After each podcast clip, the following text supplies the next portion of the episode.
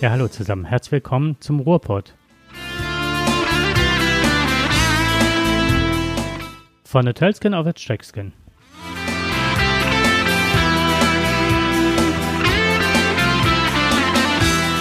Es grüßen euch Jakob und Dirk.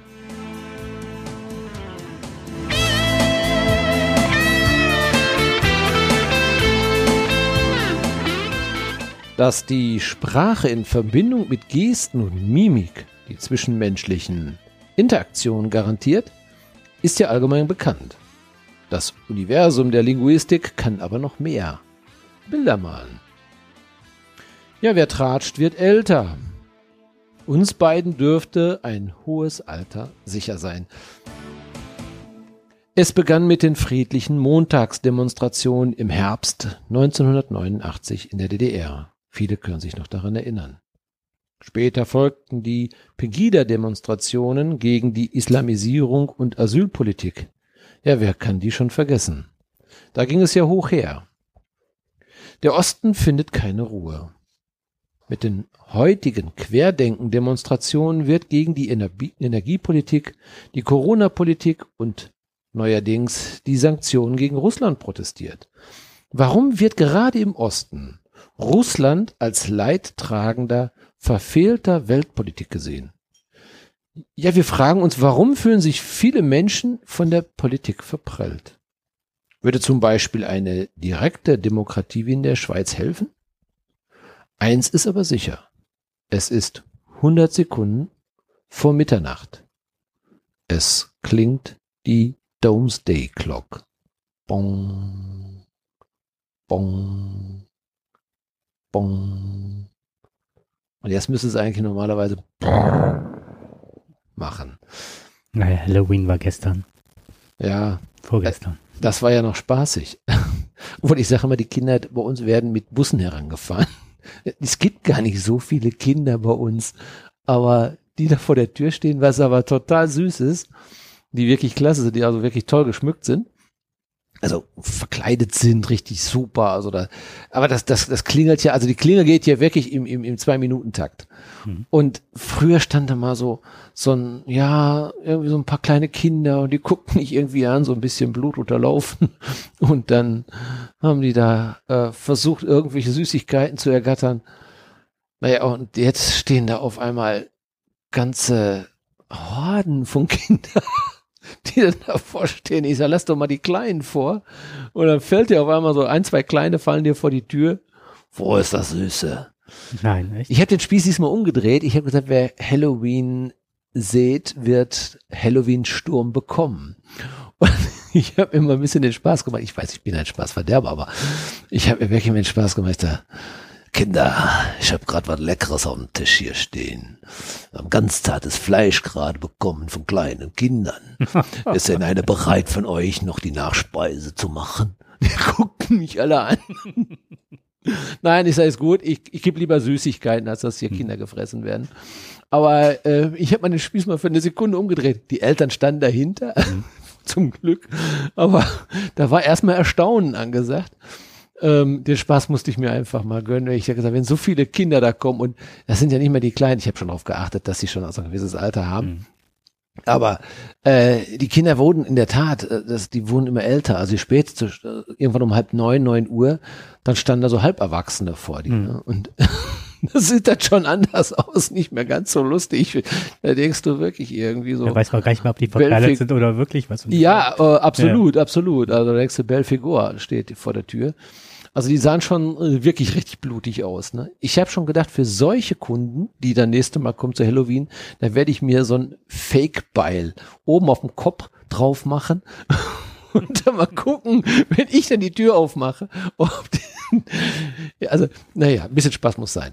Also ich hatte, wir haben ja mal eine Zeit lang Tür auf Tür gewohnt sozusagen. Genau. Und ähm, da war es halt so, dass ich das auch sehr bezeichnend fand, dass die Kinder so, was weiß ich, die so um sechs kamen, ne? also so als es gerade dunkel, ein bisschen dunkel war, die waren super geschminkt, ne, ein bisschen schüchtern, vorsichtig, ne, sehr höflich.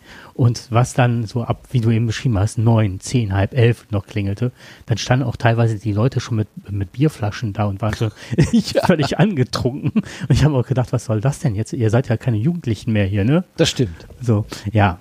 Ähm, und ähm, was ich dann irgendwann gemacht habe, so einen ähnlichen Scherz. Ja, was heißt Scherz? Also mir ging das auch ein bisschen auf den Zeiger dann, wenn's, wenn die Kleinen weg waren halt. Und dann hatte ich richtig große Computerboxen, die ich habe, habe ich dann in den Vorgarten hinter Büsche gestellt und habe dann so, so einen Hund, so richtig scharf, der dann genau, Jakob. und dann mit so einem Bewegungsmelder, und wenn die dann an die Tür kam, dann ging die Post ab, ne? Ja. das fand ich ganz witzig. Aber eine Sache noch ganz schnell zu ähm, Halloween äh, jetzt hier, wo ich jetzt wohne, also hier war nichts, es hat keiner geklingelt, ist kein Kind vorbeigegangen, obwohl hier auch einige Häuser geschmückt waren. Aber bei euch ist ja auch alles dunkel, es sind ja alle Laternen aus, hier, hier findet ja. ja keiner hin. Richtig, genau. Also das war schon, aber hier ist ein Haus, etwas weiter die Straße hoch. Mhm. Also fährst da direkt drauf zu. Die hatten alle Fenster verkleidet mit großen, ich denke mal, Bettlaken waren das. Und hinter jeder hinter jedem großen Fenster war eine Projektion. Alles stockfinster hier auf der Straße. Nur diese Projektion. Und das war wirklich ab 18, hätte ich gesagt. Ne? Also da gingen Leute hinter diesem, ne, meinte man wirklich, es gingen Leute da in diesem Zimmer auf und ab, die rissen sich die Köpfe ab, dann konnten es noch Ach, so die Gliedmaßen, wie die rausgerissen wurden. Und dann waren dann, tanzten irgendwo in anderen Fenstern, tanzten dann irgendwelche Köpfe und rollten und, ne? Also das war wirklich brutal. Und das sind aber die gleichen Leute, die hier auf der Straße für St. Martin, für alle Kirchenfeste sammeln und ganz kleine Kinder haben und die hatten da Spaß dran ohne Ende. Ne? Also mir war es echt eine Spur zu heftig. Ja, das würde ich aber auch sagen. Also da, ich glaube auch, da wird der Bogen ein bisschen überspannt. Also es war schon faszinierend. Ich möchte gerne wissen, wie sie es gemacht haben mit dieser Projektion, weil die war riesig und an jedem Fenster und auch noch, dass sie so aufeinander abgestimmt waren, dass die Leute von einem Fenster zum anderen oder sich nachliefen, dann saßen die, ne, wie die von einem Fenster zum anderen verschwanden und sich dann den Kopf abrissen. Also war schon heftig. Ja, da war schon Technikfriede. Was ich sehr schön fand diesmal, äh, viele hatten eine Choreografie richtig aufgebracht, also gezeigt. Ihr? Und nein, die, die Kinder, ja, ich, wir waren, wir waren baff waren wir gewesen. Die ja. haben da tolle Lieder gesungen. Standen da, ja, die standen da so mit 10, 20 Kindern, standen hier vor, haben richtig eine tolle Choreografie ja. gemacht. Und ähm, also das muss ich sagen, das fand ich richtig klasse. Das hat mir Spaß gemacht. Diesmal hat es mir richtig Spaß gemacht. Okay, das finde ich auch was anderes als ähm, und wir haben dann auch Beifall geklatscht und die haben dann ja. noch mal das Ganze gemacht und wir wollten ja. schon zu, ja, Zugabe, ne? also das war wirklich schön gewesen. Ach toll. Das hat, also sie, eine war sogar, das fand ich ganz toll, ein kleines Mädchen sagte, ich möchte tauschen. Ja, jetzt, was möchtest du denn tauschen? Ja, ich habe hier eine Gespensterbanane. Ja, ist, dann zeig mir doch mal deine, und das war wirklich eine Banane, dann so ein bisschen mit Spinnenweben so ja. drumherum, so künstlichen ja. Spinnenweben. Und ich guckte da so süß und ich sage, ja, da, dann tausche ich gerne. Das finde ich wirklich sehr schön. Und äh, ich sage, du kannst die ganze Schüssel mitnehmen. nimm alles, nimm alles. Ach, Andere waren dann wieder, also zu später Stunde kamen dann doch etwas ältere Jungs, die sich dann, ja, ich weiß nicht, ob die schon alkoholisiert gewesen sind, wie du das schon sagtest.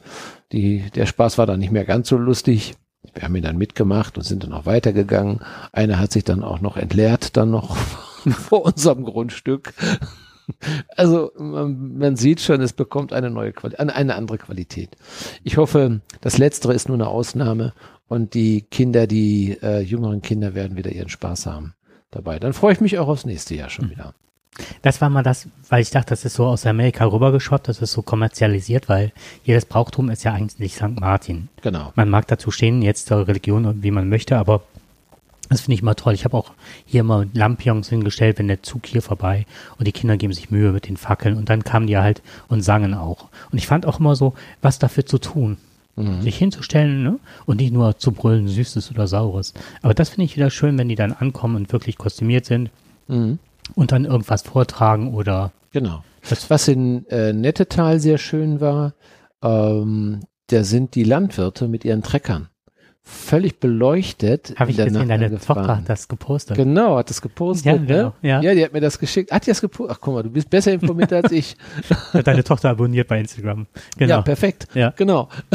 das fand ich nämlich auch ausgesprochen schön, ja. Das war wirklich sehr schön. Das Mhm. kann man nicht anders sagen. Das hat mir auch sehr gut gefallen. Also, da kommen neue Sachen zustande, da ist der Kreativität, die ist ja, da sind ja keine Grenzen gesetzt. Ich finde es vielleicht auch ganz schön, dass die Kinder vor, vor solchen Sachen keine Angst mehr haben, sondern sie im Prinzip selber produzieren. Ja, dass der, der kleine Bauchkribbler Horror äh, an der Stelle ja gesellschaftsfähig wird Mhm. und nicht immer nur Angst einjagt. Das finde ich eigentlich ganz schön. Kinder werden damit groß und bekommen dann einen ganz anderen Bezug dazu. Ja, aber der Horror, der Horror begleitet uns ja. Ne? Der Horror ist ja nun mal eben da und der reale Horror, das ist etwas, was uns ja heute auch wieder sicherlich beschäftigen wird. Und wenn wir sagen, es ist 100 Sekunden vor Mitternacht, reden wir von der Domesday Clock. Ähm, die Comic-Fans werden diese Uhr ähm, sicherlich aus Batman kennen. Ähm, aber diese Domesday Clock ist ähm, eine andere. Das ist die Weltuntergangsuhr ähm, des Bulletin of the Atomic Scientists. Und die wird von, von quasi von, von Wissenschaftlern, die also die Lage, die, also die Atom, also ich sag mal die Weltkriegslage oder die Kriegs, die Krie ja, Kriegslage kann man ja nicht sagen, jetzt unbedingt, das haben in dem Sinne nicht, aber die kritische Lage, die kritische Lage, die zu einem Atomkrieg führen kann, wird dort bewertet. Und nur mal ein Beispiel, aus, ich glaube 1947 oder 1949, ähm, war die Uhr, stand die Uhr sieben Minuten vor dem Atomkrieg. Also zu einem vermeintlichen Atomkrieg, die, die Furcht vor einem Atomkrieg, sieben Minuten davor. Heute sind wir 100 Sekunden davor. Das heißt, Putin hat es also geschafft, mit seinen äh, Drohungen, aber da ist ja auch Nordkorea, die sind ja auch nicht viel besser, Iran, China. Iran, China und gerade jetzt aber durch Putin, der ja dann ganz öffentlich damit wirbt, ähm, ist das ein, hat das eine ganz neue Dimension genommen. Interessant ist ja, Putin hat ja, ähm, die haben Amerika und, äh, und, und Russland haben ja schon in den letzten fünf Monaten nicht mehr miteinander telefoniert. Es ist also immer so, auch in Krisensituationen gibt es auf beiden Seiten immer noch eine Verbindung. Man hält die. Die Diplomatie sozusagen. Das heißt also, selbst wenn Krieg ist, also auch ein, ein äh, also ukrainische Politiker oder Wissenschaftler oder sonst was unterhalten sich mit russischen, ähm, vielleicht mit dem, mit der Auslandsbehörde, oder nicht mit der Ausland, mit der, mit der, ja zumindestens mit, mit dem wichtigen Leuten auf der anderen Seite. Die unterhalten sich während des Kriegs. Die werfen sich, wissen nicht, was da genau geredet wird, vielleicht werfen die sich da irgendwas vom Kopf, aber letztendlich ist es so, sie unterhalten sich und ich sag mal, sprechende Menschen kann man ja helfen. Solange noch kommuniziert wird, ist das ja gut. Erst wenn die Diplomatie abbricht, komplett abbricht, wenn ganz alles weg, wenn keiner mehr miteinander reden will, dann wird's ja wirklich gefährlich. Und Amerika und Russland haben das jetzt seit fünf Monaten nicht mehr gemacht. Das ist sehr ungewöhnlich. Und ähm, jetzt vor kurzem hat ja zum ersten Mal ähm, äh, der, der, der russische, nicht russische Botschafter, der Verteidigungsminister hat, Scholten. ja genau, schon gut, hat in, in, in Amerika angerufen bei seinem Kollegen und ähm, hat dort um ein Gespräch gebeten. Und da ging es natürlich auch genau um diese Frage. Und plötzlich kommt er mit diesem Thema schmutzige Bombe aus, Ukra aus der Ukraine. Was ja die Welt äh, in eine gewisse Aufruhr brachte. Jeder sagt zumindestens, also es gibt keine Beweise, Russland hat dafür keine Beweise. Die Beweise, die vorgelegt worden sind, sind ja hinterher als Fake herausgestellt worden. Hat ja Slowenien gleich gesagt, das sind Rauchmelder Ja. aus unserem Bestand 2010. Fand ich auch ganz lustig. Aber Russland bleibt dabei. Mhm. Was haben die geschafft? Also das Ganze ist jetzt erstmal auf dem Tableau. Also es wird erstmal darum diskutiert.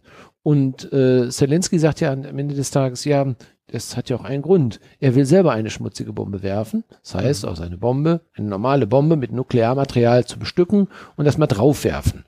Und ähm, das bringt jetzt zwar nicht unbedingt diese Sprengkraft, ähm, sorgt aber dafür für ziemlich vielen scha großen Schaden. Äh, sowohl bei Mensch als auch bei, bei, bei, bei äh, Sachen. Ne? Hm. Und damit hat er, hat diese ganze Geschichte jetzt eine neue Dimension bekommen. Und ich finde das sehr beunruhigend, dass wir so nah an einer höchsten Krisensituation sind. Und für mich ist das gerade ein bisschen, die Politik ist da auf der einen Seite, ja, sie diskutieren darüber, aber das macht der eh nicht. Ich, ich glaube nicht, dass äh, die davon ausgehen, dass er es eh nicht macht.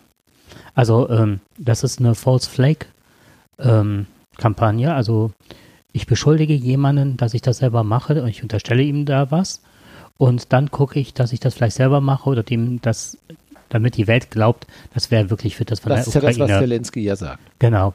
Und äh, ich hatte auch, so wie eben, wie du geschmunzelt hast, habe ich auch gedacht, ja, okay, man hat halt, was, welches Land war das, was das aufgedeckt hatte? Mit den Slowenien. Slowenien hatte das dann aufgedeckt. So, und dann, und dann habe ich auch gedacht, äh, die ganze Welt weiß, wie stümperhaft das ist. Und dann habe ich mich gefragt, warum macht er das? Und das ist doch so leicht zu enttarnen im Grunde mittlerweile. Und herausgekommen ist dann bei den Recherchen, was ich dann gelesen habe, es geht gar nicht um den Westen, es geht gar nicht um Slowenien, es geht gar nicht um die Ukraine, es geht darum, den eigenen Leuten das glaubhaft zu machen. Dass das tatsächlich so ist. Und ob was die da präsentieren, ist egal. Solange die beharren und die Medien das kolportieren und ständig rund um die Uhr werden die Leute das, wenn die keine anderen Quellen haben, glauben. Und die brauchen, und die werden ja auch nicht äh, irgendwelche neutralen Berichterstattungen haben, die dann sagen, das sind Rauchmelder. Und das ist das Problem. Also der braucht den Rückhalt in den, in den eigenen Reihen.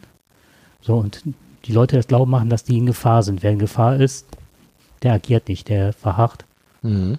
Es ist ja auch bekannt geworden, dass ähm, es letztens ein, ein Treffen gab der Generäle, wo Putin nicht dabei gewesen ist, die sich über genau diese Frage einer, eines Atomkrieges äh, oder den zumindest den Angriff auf Ukraine mit einer Atombombe ähm, unterhalten haben, mhm. also darüber diskutiert haben. Allein der Ansatz, darüber zu diskutieren, ist ja schon äh, wirklich, äh, ist ja schon schrecklich genug, ne? Der, der Gedanke, das hat es vorher so noch nie gegeben. Obwohl bisher keine Aktionen irgendwo gestartet worden sind, äh, also zumindest sichtbare Aktion. Hm. Es lässt sich ja nicht verheimlichen, wenn die Atomraketen irgendwie ich aus dem glaub, Bunker das, kommen und so hm. weiter. Da muss ja immer so ein gewisser Vorlauf dafür sein. Äh, zumindest diese Aktivitäten sind bisher nicht gesichtet worden. Was mich ein bisschen erschreckt, ist so, dass äh, diese Aussagen, dass zum Beispiel äh, ähm, Atomraketen aus Russland innerhalb von zwei Minuten in Berlin einschlagen können. Zwei Minuten. Das ist keine Vorlaufzeit. Das ist keine Vorlaufzeit. Da bist du. Da bist du ganz schnell weg. Hast mhm. noch nicht das Auto gestartet. Genau. Mhm. Da wirst du die Abendnachricht nicht mehr sehen. Ja, und das ähm, ist ein, ein Zustand, der gerade, finde ich, sehr besorgniserregend ist. Gut, man soll nicht in Panik verfallen, das finde ich auch richtig. Das soll man schon vernünftig betrachten, das Ganze, wenn man das unter Vernunft überhaupt sehen kann. Aber die Frage stellt sich, geht es jetzt darum, langsam wieder in ein Gespräch reinzukommen? Will Russland den Westen, also ich finde das, was du gerade sagst, ist plausibel, die eigene Bevölkerung darauf einzustimmen, warum man diesen Krieg führt und was, dass die Ukraine möglicherweise hier eigentlich der Aggressor ist und nicht Russland selber, um das Ganze immer noch zu begründen. Denn es gibt ja mittlerweile, gibt es ja einen sehr großen Unmut auch unter den Generälen, dass die Kriegsführung Russlands zurzeit eine Katastrophe ist. Mhm. Und äh, die haben nicht jetzt, die haben gerade nicht unbedingt die besten Argumente. Ja, also auch strategisch sind die immer noch schlecht aufgestellt. Die schicken jetzt zwar ihre Drohnen rüber, aber die, die Transportwege sind äh, zu mittlerweile, sie kriegen keine Munition mehr. Die, interessant, die, die Rekruten, die jetzt da, äh, die 300.000, die haben noch nicht mal äh, keine Kleidung, keine Militärkleidung. Einige so werden sogar ohne Waffen an die Front mhm. geschickt. Oder Waffen aus dem Zweiten Weltkrieg. Genau. Heute war, also ich habe ähm, von Philipp Banse, ähm, freier Journalist, der, ich glaube, Zeit, Deutsche Welle, verschiedenste und der macht auch ähm, einen Podcast, den ich sehr gerne höre und der, der fasst in einer Rubrik, also man kann so eine Themenliste machen mit verschiedensten Journalisten und so weiter. Und der hat, der nennt das Osteuropapolitik. Diesen Kanal habe ich abonniert und da werden immer sehr ungefiltert, werden dann journalistische Beiträge gepostet oder Berichte aus den Krisengebieten. Natürlich muss man auch immer gucken, was ist dran, ne? was, äh, weil es auch sehr wieder ukrainisch geprägt ist, teilweise auch russisch geprägt ist und so weiter. Mhm. Das gucke ich mir halt sehr gerne an. Und dann sind da halt, wie heute war, ne, war ein kurzer Bericht, wie viele Russen gar nicht bezahlt werden, dass man denen 300.000 Rubel oder was das war, versprochen hatten. Die demonstrierten heute und sagten, wir wollen unser Geld, also man betrügt uns hier am laufenden Band, keine Waffen, keine Kleidung, jetzt kriegen wir noch nicht mal mehr das Geld. Oder dass mhm. da jetzt Morde passieren aus den, die hatten ja irgendwelche Gefängnisse aufgemacht und die Leute rekrutiert und haben gesagt, wenn ihr ein halbes Jahr durchhaltet, ne, an der Front, dann seid ihr frei. Und da passieren jetzt mittlerweile, hätten sie vielleicht ein bisschen besser aufpassen sollen, dass sie mittlerweile Morde passieren unterhalb, also innerhalb der Soldatengemeinschaft und so. Also das ist alles ganz, ganz bitter, was da passiert, was man sich so gar nicht vorstellt. Auch nicht, ich hätte nie gedacht von Russland, von diesem großen Land, das so eine, ja, so militärischen Impetus hat, ne, dass die wirklich so, ja, versagen im wahrsten Sinne des Wortes, keine Strategie haben, also das, was zumindest in deutschen Medien oder. Genau, das ist eben die Frage, mhm. was uns immer erreicht. Das ist ein gutes Stichwort. Du sagst, ähm, das, was wir, was wir hier erfahren. Ich habe letztens ein sehr interessantes Gespräch geführt mit einem sehr lieben Menschen. Ach, darf ich noch einen Satz sagen? Ganz Absolut, schnell, bevor ich den vergesse. Wir waren ja eben noch bei der Atombombe. Was mich erschreckt, wie du das eben sagtest, mich erschreckt das auch. Und ich halte die Möglichkeit für sehr wahrscheinlich. Also ich halte die Chance für 50-50 momentan. Und mir macht das, ich habe wirklich Angst. Also das geht mir oft nahe. Und wenn ich in der Schule bin, muss ich mein, ganze, mein ganzes ähm, professionelles Sein darauf richten, dass ich in der Schule bin. Ansonsten gucke ich an den Himmel, gucke, ist das jetzt ein Flugzeug, ist das vielleicht doch schon eine Rakete? Also das macht einen krank, zumal meine Oma ja, mir viel vom Krieg erzählt und ich habe nicht gedacht, dass ich so mit der Muttermilch im Grunde oder der mhm. Oma-Milch, ja. ja. wenn man es so benennen möchte, äh, diese ganzen Kriegserlebnisse mitbekommen habe. Also auch die Angst vor Sirenen und so. Also ich bin sehr schreckhaft mittlerweile, was das alles angeht.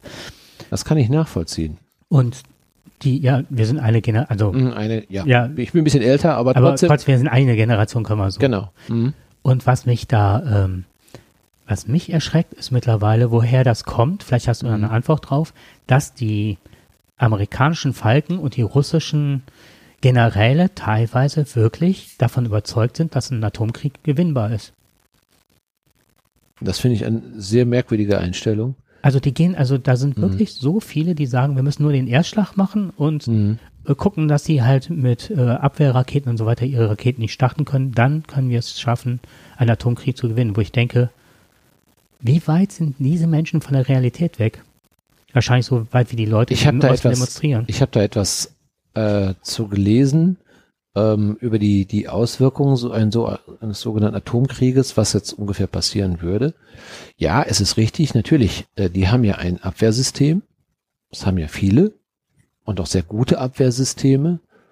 Aber du kannst natürlich bei, äh, bei dem Arsenal, ich glaube, Russland hatte sechs oder achttausend. Siebentausend, knapp siebentausend. Siebentausend, dazwischen irgendwo habe mhm. ich das mal gelesen, sechstausendachthundert oder sowas. Also Raketen mit Atomsprengköpfen. Mhm. Das muss man sich mal vorstellen. Das ist, und die haben eine ganz andere Sprengkraft, die wir aus Hiroshima kennen. Mhm. Die sind um ein tausendfaches höher. Mhm. Und seinerzeit sind schon über 100.000 Menschen alleine nur bei dem Erstschlag gestorben. Mhm die weiteren Menschen, die dann also durch diese Auswirkungen dann gestorben sind, die Zahl ist ja noch viel, viel höher. Wenn du heute ein, ein, nur eine Atombombe trifft, heute, und wir bekommen die ja nicht nur aus Russland, wenn aus Russland eine, wenn einer aus Russland auf Deutschland fliegt, dann fliegt gleich oder mehrere dann wird auch Amerika starten, dann wird China starten, dann werden die, die auch weitere Atombomben haben, werden starten. Pakistan, Indien, Indien und so weiter. Die werden sofort, sie werden sofort ihre Silos öffnen und werden. Und wir müssen davon ausgehen, dass jeder sein Land verteidigen will, soweit es irgendwie machbar ist. Die Anzahl, die auf die Erde treffen wird, wird dazu führen, dass es zu einer kompletten Verdunklung der Erde kommen wird. Und das über Wochen, über Monate. Und das hatten wir ja schon mal, das ist ja schon mal passiert und wir wissen daraus, dass also vermutlich dadurch also auch die Dinosaurier darüber gestorben sind. Ähm, wir werden kein Sonnenlicht mehr haben über Monate. Man weiß, also man vermutet das. dass es so kommen wird. Und letztendlich kann keiner den Krieg gewinnen, egal ob du die Raketen jetzt nun stoppst oder nicht. Die, die durchkommen, reichen aus auf der Welt genau das zu produzieren. Und wenn du vielleicht nur Teile deines Landes davon hast, ne, die dann also halt zerstört worden ist, äh, das wird natürlich klar, das werden die großen Städte sein.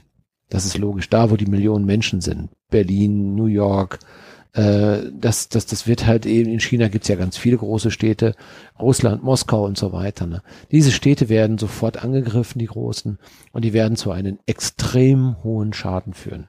Möglicherweise wird es in Afrika nicht dazu kommen, dass so viele da drauf fallen. Also keiner hat ja Interesse, im Grunde genommen Afrika quasi in Schutt und Asche zu legen. Das mag sein, dass der eine oder andere Kontinent davon verschont bleibt, aber Europa auf keinen Fall. Amerika nicht, Russland nicht, China nicht. Die Strahlung Indien nicht. nicht von den Grenzen halt. Genau. So, und das, was da kommt, was dann danach folgt, das ist nicht mehr überlebenswert. Da braucht hm. man nicht mehr auf dieser Welt leben. Da mag ja vielleicht der ein oder andere im Bunker leben mögen. Das mag ja sein. Vielleicht werden ungefähr äh, vielleicht eine 500.000 Menschen auf dieser Erde vielleicht überleben. Ähm, ich habe damals die Ausläufer, nachdem ähm, in der Ukraine damals der Reaktor in die Luft gegangen war, Tschernobyl, habe ich noch die Ausläufer der Kinder, da war ich ja damals, ähm, habe ich ja mein Referendariat gemacht an der Schule für Körperbehinderte und da kamen immer noch die Kinder mit ihren schwersten äh, Verstümmelungen und Ausfallerscheinungen aufgrund der Radioaktivität. Mhm. wenn man das, äh, da braucht man nicht drüber zu reden. Und das war nur, in Anführungszeichen, nur ein Reaktor, der bei weitem nicht so gestrahlt hat, mhm. wie es da strahlen würde. Ne? Ja. Nochmal zu den Wissenschaftlern, zu dieser Uhr. Die gehen davon aus, dass in den nächsten zwei, ein, zwei Monaten ähm, nochmal einige Sekunden runtergerechnet werden. Mhm. Also wir kommen immer näher. Mhm. Und wenn die das schon sagen, dann glaube ich kaum, also nach all den Fakten, die zusammengetragen werden, dass wir wirklich sehr, sehr kurz davor stehen. Das ist, äh, wir sind in einer sehr, sehr kritischen mhm. Situation und mich wundert nur, dass die Diplomatie nicht gerade nicht greift. Dass ich, ich glaube, ich, die, die schauen alle, ich habe so ein bisschen das Gefühl, jeder hofft, dass die Ukraine jetzt noch ein bisschen Boden gut macht. Russland hat ja schon signalisiert, wir wollen verhandeln. Mhm. Ukraine hat gesagt, nein, werden wir nicht. Wir wollen erst alles wieder zurückerobern, einschließlich Krim. Ähm, viele in der Welt sagen ja mittlerweile, naja, das müssen sie ja nicht unbedingt. Sie können ja auch Teile ihres Landes abgeben, möglicherweise, weil dort ja mehr mhm. ähm, Russen leben als Ukrainer. Das kann man vielleicht so sehen aber keiner wird von seinem Land freiwillig etwas abgeben. Das sind natürlich nur die, die jetzt Angst haben. Aber gut, die diplomatischen Verhandlungen sind ja momentan auf Eis gelegt. Und irgendwann muss man jetzt irgendwann anfangen, wieder miteinander zu reden. Und mal schauen, ähm, mal wenigstens mal ausloten, was überhaupt passieren kann, wenn. Was denn die wirklichen Interessen noch sind. Und dann kann man die Regeln wieder festlegen. Ähm, aber dass wir gar nicht miteinander reden, ist, glaube ich, zurzeit keine gute Idee. Ich glaube, dass geredet wird. Vielleicht. Es diplomatische Kanäle geben und ich glaube auch, auch dass, äh, wenn man so manchmal den beiden hört oder so, äh, dass da sehr deutlich gemacht wird, was passiert oder was nicht passiert. Beziehungsweise, da lässt man sich nicht in die Karten gucken, aber er, er sagt ja ganz klar, wo sind die Grenzen. Und was ich sehr spannend fand, war, also es gibt ja unheimlich viele Nachrichten und du kannst ja immer nur das rauspicken, was du für dich glaubst, was wirklich ähm, Hand und Fuß hat, was auf Fakten basiert und so weiter. Aber wie kommst du an diese Informationen? Das ist zum einen mhm. total schwer momentan ja. und zum anderen ist es halt auch schwer ein, auch einzuordnen. Das ist ja mit dem, wenn du kein richtiges Faktenwissen hast, weil du nicht weißt, Richtig. was ist tatsächlich momentan. Ja. So, aber äh, wenn man so Berichte dann aus Russland hört, die besagen, dass da hinterm Putin ist, ist ja nicht damit getan, wenn der Putin angenommen, der wird gestürzt. Das sind ja noch radikalere Leute hinter ihm, die ja den Atomkrieg sofort fordern. Ja. Und sagen, also in Berlin, das ist das erste Zeichen, was wir setzen, so. Mhm. Und dann kommen dann so Sachen wie, ja, wir holen Polen zurück und, äh, und einen Teil Deutschlands wieder, weil das gehört ja auch ja. uns. Ja, richtig. Und ähm, ich das, was passiert ist, ist der mhm. Putin, das Schlimmste, was er sich selber angetan hat, ist, er ist nicht mehr glaubwürdig. Ja. Und ich glaube, das ist das große Problem gerade. Genau. Wann hört er auf? Ist das nicht wieder eine Taktik, Richtig. die sagt, okay, jetzt und warum soll Amerika mit Russland verhandeln? Das ist ja das, was er fordert. Er möchte ja wieder den großen Tisch, er möchte ja wieder der große Staatsmann sein, der mit der großen Nation Amerika auf Augenhöhe verhandelt, über den Kopf der Ukraine hinweg. Das ist sehr interessant. Genau, das hast du recht. Ähm, es ist ja wirklich so, dass die, dass die Russen ja unbedingt mit Amerika verhandeln wollen. Ja. Ne? Und nicht mit der Ukraine selbst. Und das ist schon wirklich sehr bemerkenswert. Ne? Genau, und das war, äh, es gab auch so Stimmen, die sagten, also Politikwissenschaftler, die dann sagten, Ja. also, Da war jetzt irgendwas, Äh, ich, ja. gerade hier, ich, ich, hätte gerade etwas gesucht, ja, was jetzt da ging Musik an. Ja, ja, genau. Na, was, es gibt gerade ein nettes Video, das ähm, also die Ukrainer mit einem netten, lustigen Video die Deutschen um Lieferung von Panzer bitten. Auf, aber ein lustiges Video. Ne? Also so bitte, bitte, bitte. Mhm. Gebt uns eure Panzer. Ne? Aber das ist ein, ein sehr lustiges Video gemacht, einfach um mehr Aufmerksamkeit wahrscheinlich zu bekommen. Das ist ja kein lustiges Thema, Mhm. das Ganze. Aber sie haben gesagt, ihr Deutschen, ihr seid klasse, ihr seid wunderbar, ihr habt die besten Panzer, bitte, bitte schickt sie uns. Ne? Ich habe heute auch sowas gesehen, wo die sich äh, ganz herzlich bedankt haben und überschwänglich. Genau. Äh, das war schon sehr auffallend. Ja, das ist richtig, aber äh, wir wissen ja, dass, dass Scholz sagt, nein, kriegen sie nicht, Hm. diese Panzer. Ähm, warum auch immer. Ich glaube, wir verstehen das alle nicht so ganz. Ich, ich kann, ich, ich, ich würde es gerne verstehen wollen, Hm. wenn einer mal reden würde. Ja, das ist vielleicht so dass unser Problem zurzeit, dass wir in vielen Dingen nicht mitgenommen werden. Ja, dass jeder Politiker meint, er müsste jetzt eine Meinung abgeben, aber wir nicht wirklich von höchster Stelle erfahren, warum das nicht passiert, nicht wirklich passiert. Das, es wird ja immer darauf hingewiesen, ja, wir müssen uns mit unseren europäischen Partnern abstimmen. Bisher hat kein europäischer Partner diesen Panzer geliefert. Ähm, wir haben den selber nicht, den Panzer in der, in, in der, in der Bundeswehr und, und, und. Wir haben das Raketenschild nicht, was die Ukrainer von uns bekommen Ja, haben. ja. Das haben wir selber das haben nicht, Wir also. auch nicht, genau. Ähm, ich, ich bin ja immer ein bisschen, da, da fragt man sich natürlich immer, was hält denjenigen davon ab? Warum geht das nicht? Und ich, das ist ja auch so ein großes Problem, wo wir vielleicht gleich nochmal so ein bisschen hinkommen. An welcher Stelle werden wir mitgenommen? An welcher Stelle lässt man uns im Unklaren? Und immer da, wo keine Transparenz ist, die vielleicht auch begründet ist, aber auch mangelnde Transparenz kann man damit begründen, dass man sagt, tut mir leid, Leute, jetzt nicht, aber ihr werdet es erfahren. Ja? Nur das fehlt uns vielleicht gerade mo momentan so ein bisschen.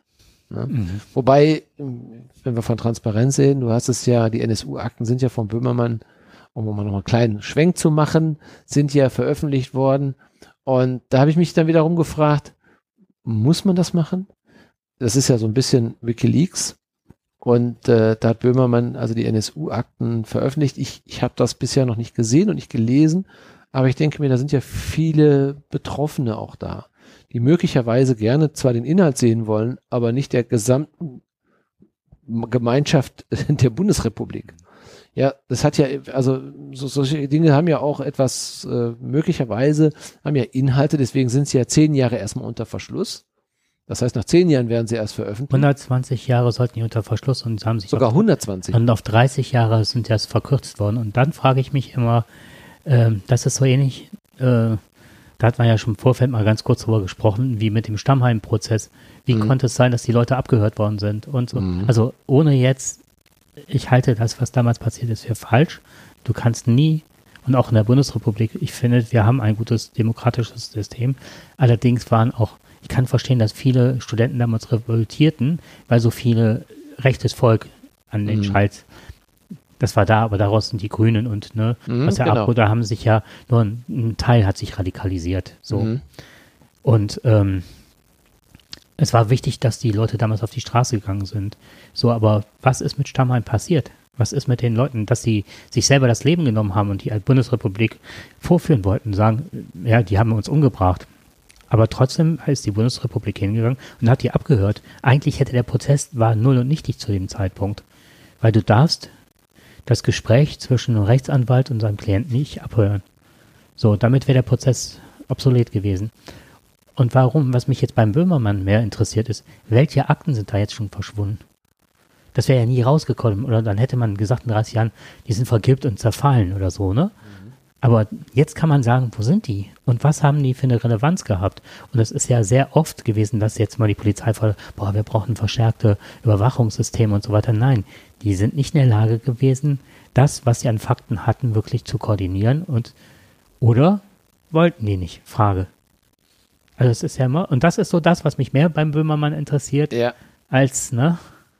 Ja, ich, ich sag, ich will nur damit sagen, ähm, ja, Veröffentlichung ist schon richtig, aber man muss auch, die Opfer muss man dabei auch im Auge behalten. Ja, sehe ich auch so.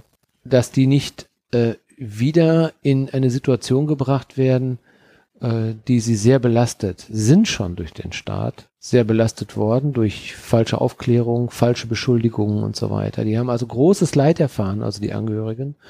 Also sind selber auch nochmal zu Opfer geworden, nicht nur ihre Angehörigen, die erschossen worden sind, getötet worden sind. Sie selber sind ja auch nochmal Opfer der Repressalien geworden. Richtig. Ähm, unserer, naja, in dem Moment nicht gut funktionierenden Demokratie. Und ähm, da hat's ja, obwohl vieles bekannt war, vieles äh, auch möglicherweise auch, dass man auch falsche Fährten gelegt hat zu Lasten dieser äh, der Opfer und auch zu Lasten der Angehörigen. Und deswegen denke ich und ich hoffe, dass ich habe das bisher noch nicht weiter verfolgt oder noch nicht gelesen, was da veröffentlicht worden ist. Ich hoffe nur, dass die Opfer nicht nochmal wieder ähm, dort in eine Situation gebracht werden, die das ganze Trauma stimme ich dir voll und äh, ganz zu nochmal erhöht. Mhm. Und deswegen, da muss ich dann auch, da muss man dann auch mal sagen, okay, an der Stelle hat alles seine Grenzen. Die Opfer selber dürfen, oder ich sag mal, die Angehörigen dürfen gerne diese Akten sehen, oder ein gewisser Kreis kann gerne diese Akten sehen, bis zu einem, oder auch mit daran beteiligt werden, ob die letztendlich dann noch offengelegt werden dürfen ne, an der Stelle. Aber Wir die hatten da jetzt kein Mitspracherecht. So, ich finde, da gibt es so ein paar Institutionen, oder denen ich auch sehr vertraue. Diese Gruppe fragt den Staat als Beispiel, ne? Mhm. Und genau. äh, Abgeordnetenwatch und so weiter und so fort. Da frage ich mich, ähm, es war ja bei WikiLeaks, gab es ja auch, da waren ja auch große äh, Verlagshäuser und so weiter involviert und die haben sich zusammengesetzt, bevor die das veröffentlicht haben und haben genau geguckt, was kann man jetzt wirklich, was ist wichtig, was uns zugespielt worden ist dass sie jetzt ein Wissen haben und auch einschreiten können, ne, so als vierte Macht oder was ist es? Ja. Ja, vierte Macht und ähm, da frage ich mich, der Vorgang ist ein falscher. Mhm. Dass man sich da zusammensetzt und überlegt, was ist relevant, was muss man jetzt gerade wissen und wo muss ich schützen. Mhm. Das wäre vielleicht, dass man eine Gruppierung gefunden hätte, bevor man an die Öffentlichkeit geht und dann sagt so, beim Böhmermann habe ich manchmal das Gefühl, der klopft sich jetzt, dass der Investigativjournalist, der klopft sich jetzt breit auf die Schulter. Ich bin auch nicht mit der Art und Weise. Auf der anderen Seite steht auch netzpolitik.org dahinter, den vertraue ich eigentlich auch sehr, dass sie mit solchen Sachen gerade die gut umgehen. Nur die Frage ist, ähm, was wird verdeckt? Oder? Dass wir mehr wissen müssen, das ist klar. Also ich meine, so, so Einsätze wie äh, Polizeieinsätze gegen linke Demonstranten, wo sich die Polizisten dann Uwe Mundlos und Uwe Böhnhardt nennen als Codename. Also mhm. da weißt du doch schon, wo, wo der Hase läuft, ne? Das ist wahr. Das stimmt schon. Ja, so, aber jetzt sind wir, kommen wir so ein bisschen ab von allem. Wir haben mhm. jetzt, ähm, ja, uns, unsere Sorge ist ja nun mal eben, dass diese 100 Sekunden bald abgelaufen sind und dass wir möglicherweise auf einen Atomkrieg zusteuern könnten. Und wir hoffen natürlich, dass das alles nicht passiert.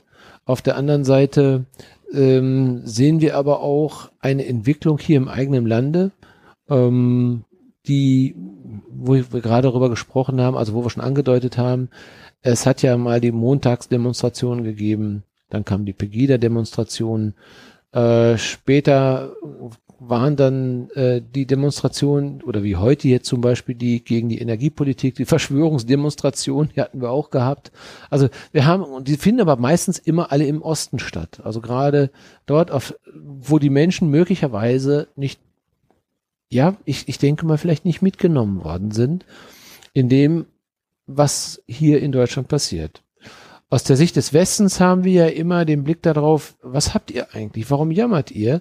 Ihr habt doch alles bekommen. Ihr habt Geld bekommen, ihr habt schöne Städte bekommen, Dresden ist schön, Leipzig ist schön, ähm, ja, wunderbare Natur. Und wenn man in den Osten fährt, das ist doch wunderbar. Ihr habt jetzt mittlerweile Wahnsinnig auch tolle Straßen. wahnsinnig tolle Straßen. Wenn man hier Also- durch die Gegend fährt, dann ihr habt, ihr habt alles gekriegt. Also ich, ich sage sag das bewusst ihr. Das ist ja immer so etwas wir hier und ihr dort. Das ist ja keine Gemeinschaft. Das passiert ja immer noch so ein bisschen. Ähm, ich habe das jetzt mal ganz bewusst provokant auch gesagt. Aber wir sind ja nun mal, wir sind ja, wir gehören ja alle zusammen. Und es ist jedenfalls viel Geld geflossen, aber möglicherweise hat es nicht alle erreicht oder nicht alle sind zufrieden mit dem, was jetzt da passiert. Und es gehen Menschen, viele Menschen auf die, auf die Straße, demonstrieren gegen Asylrecht etc., dass andere Menschen, die in Not sind, zu uns kommen dürfen, obwohl sie selber ja auch in einer Notsituation waren und wollten also ja auch in den Westen und haben sich auch nicht mitgenommen gefühlt mit ihrem, in ihrem Staat oder zumindest eingesperrt. Und ähm, sie müssten eigentlich, ich denke immer, gerade da müsste das Verständnis groß sein. Was jetzt aber, worauf ich eigentlich jetzt hinaus will, ist, dass es dort ein großes Verständnis für Putin gibt, um jetzt wieder den Bogen zurück wieder zu dem Ukraine-Krieg und auch zu Putin wieder ähm, zu bringen. Die haben also, äh, sie sagen, nein, die Sanktionen müssen gestoppt werden. Nord Stream 2 muss geöffnet werden. Geht jetzt nicht mehr, ist ja jetzt offen, aber mitten auf dem Meer. Ist ein bisschen unglücklich, das Ganze. Ähm, es sind bekannte Politiker, die das tun, auch, die das fordern. Und es sind auch die Demonstrationen, die dort sind, die ähm, ganz klar sagen, wir müssen endlich aufhören, wir müssen Putin unterstützen oder wir müssen auf Putin zugehen. Und äh, sie, sie verstehen ihn anders als viele andere in Deutschland. Und es gab jetzt einen interessanten äh, Beitrag äh, zur Primezeit in der ARD, glaube ich, war das. Da ist eine Sportjournalistin oder ZDF, ich weiß es jetzt gar nicht mehr genau, ich will jetzt, haben wir sie beide genannt, ist egal, einer von den beiden öffentlich-rechtlichen, hat einen sehr schönen Beitrag geleistet. Äh, sie ist also, kommt selber auch aus dem, aus, aus dem Osten und ähm, hat dann Journalismus studiert und so weiter, arbeitet jetzt beim Fernsehen, ist dann ähm, in den Osten gefahren, zu ihren Eltern erstmal und hat gefragt, warum seid ihr, warum denkt ihr anders? Warum seid ihr Putin-Befürworter oder warum rechtfertigt ihr das Handeln? Naja, sie handeln, sie rechtfertigen nicht den Krieg, den finden sie alle schrecklich, das ist klar. Aber sie sagen, ja, der äh, Russland war ein Teil von uns in der DDR. Sie waren immer präsent. Und ähm, wir haben sie nicht als Feind gesehen, sondern als Befreier. Sie wurden ja auch den ganzen Tag auch, also in der Schule ging das ja schon los, die Kinder wurden darauf hin. Russland ist der große Befreier. Sie hatten ja große Symbole auch im Osten dafür, in der Alt-DDR, ähm, dass, dass Russland eben der Heilsbringer war. Der hat alle befreit und das ist der Gute. So, wie es Weiß im Westen. das Narrativ ist, was der Putin aktuell bedient. Genau. Im Überfall, also das, ne, das Richtig. Der große Genau. Krieg 2.0. Richtig, genau. Und wir hätten ihn jetzt enttäuscht. Und da gibt es ähm, ein interessantes Buch dazu ähm, von dem Hermann Plopper. Plopper.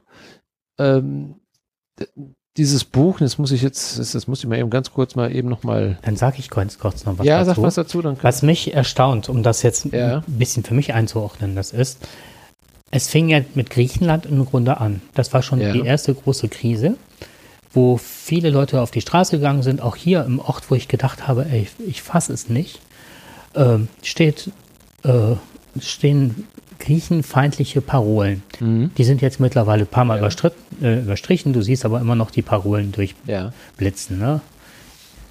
Ähm, dann ist das irgendwann vorbei gewesen. Dann war es die Krise, die vermeintliche Krise. Alle freuen sich, dass sie den Leuten helfen können. Das veräppt irgendwann. und ist irgendwann ist aufgeploppt, dass die Leute halt nicht mehr willkommen waren. Mhm. Syrer und so weiter. Das, ich finde, alle, all das, was unsere Demokratie hm, ähm, auszeichnet, ist mit sehr viel Sachverstand. Griechenland ist mit viel Sachverstand, auch wenn ich äh, denke, dass, äh, dass ihnen viel vorgegeben, viel aufoktroyiert worden ist. Dieser Rettungsschirm, alles mögliche, die mussten sich an ganz viele Dinge halten. Es hat auch bestimmt einige Leute da wirklich hart getroffen. Und trotzdem ist Griechenland gerade auf einem guten Weg und hat auch ganz viel geleistet und geschafft in der eigenen Wirtschaft und in der eigenen Stabilität.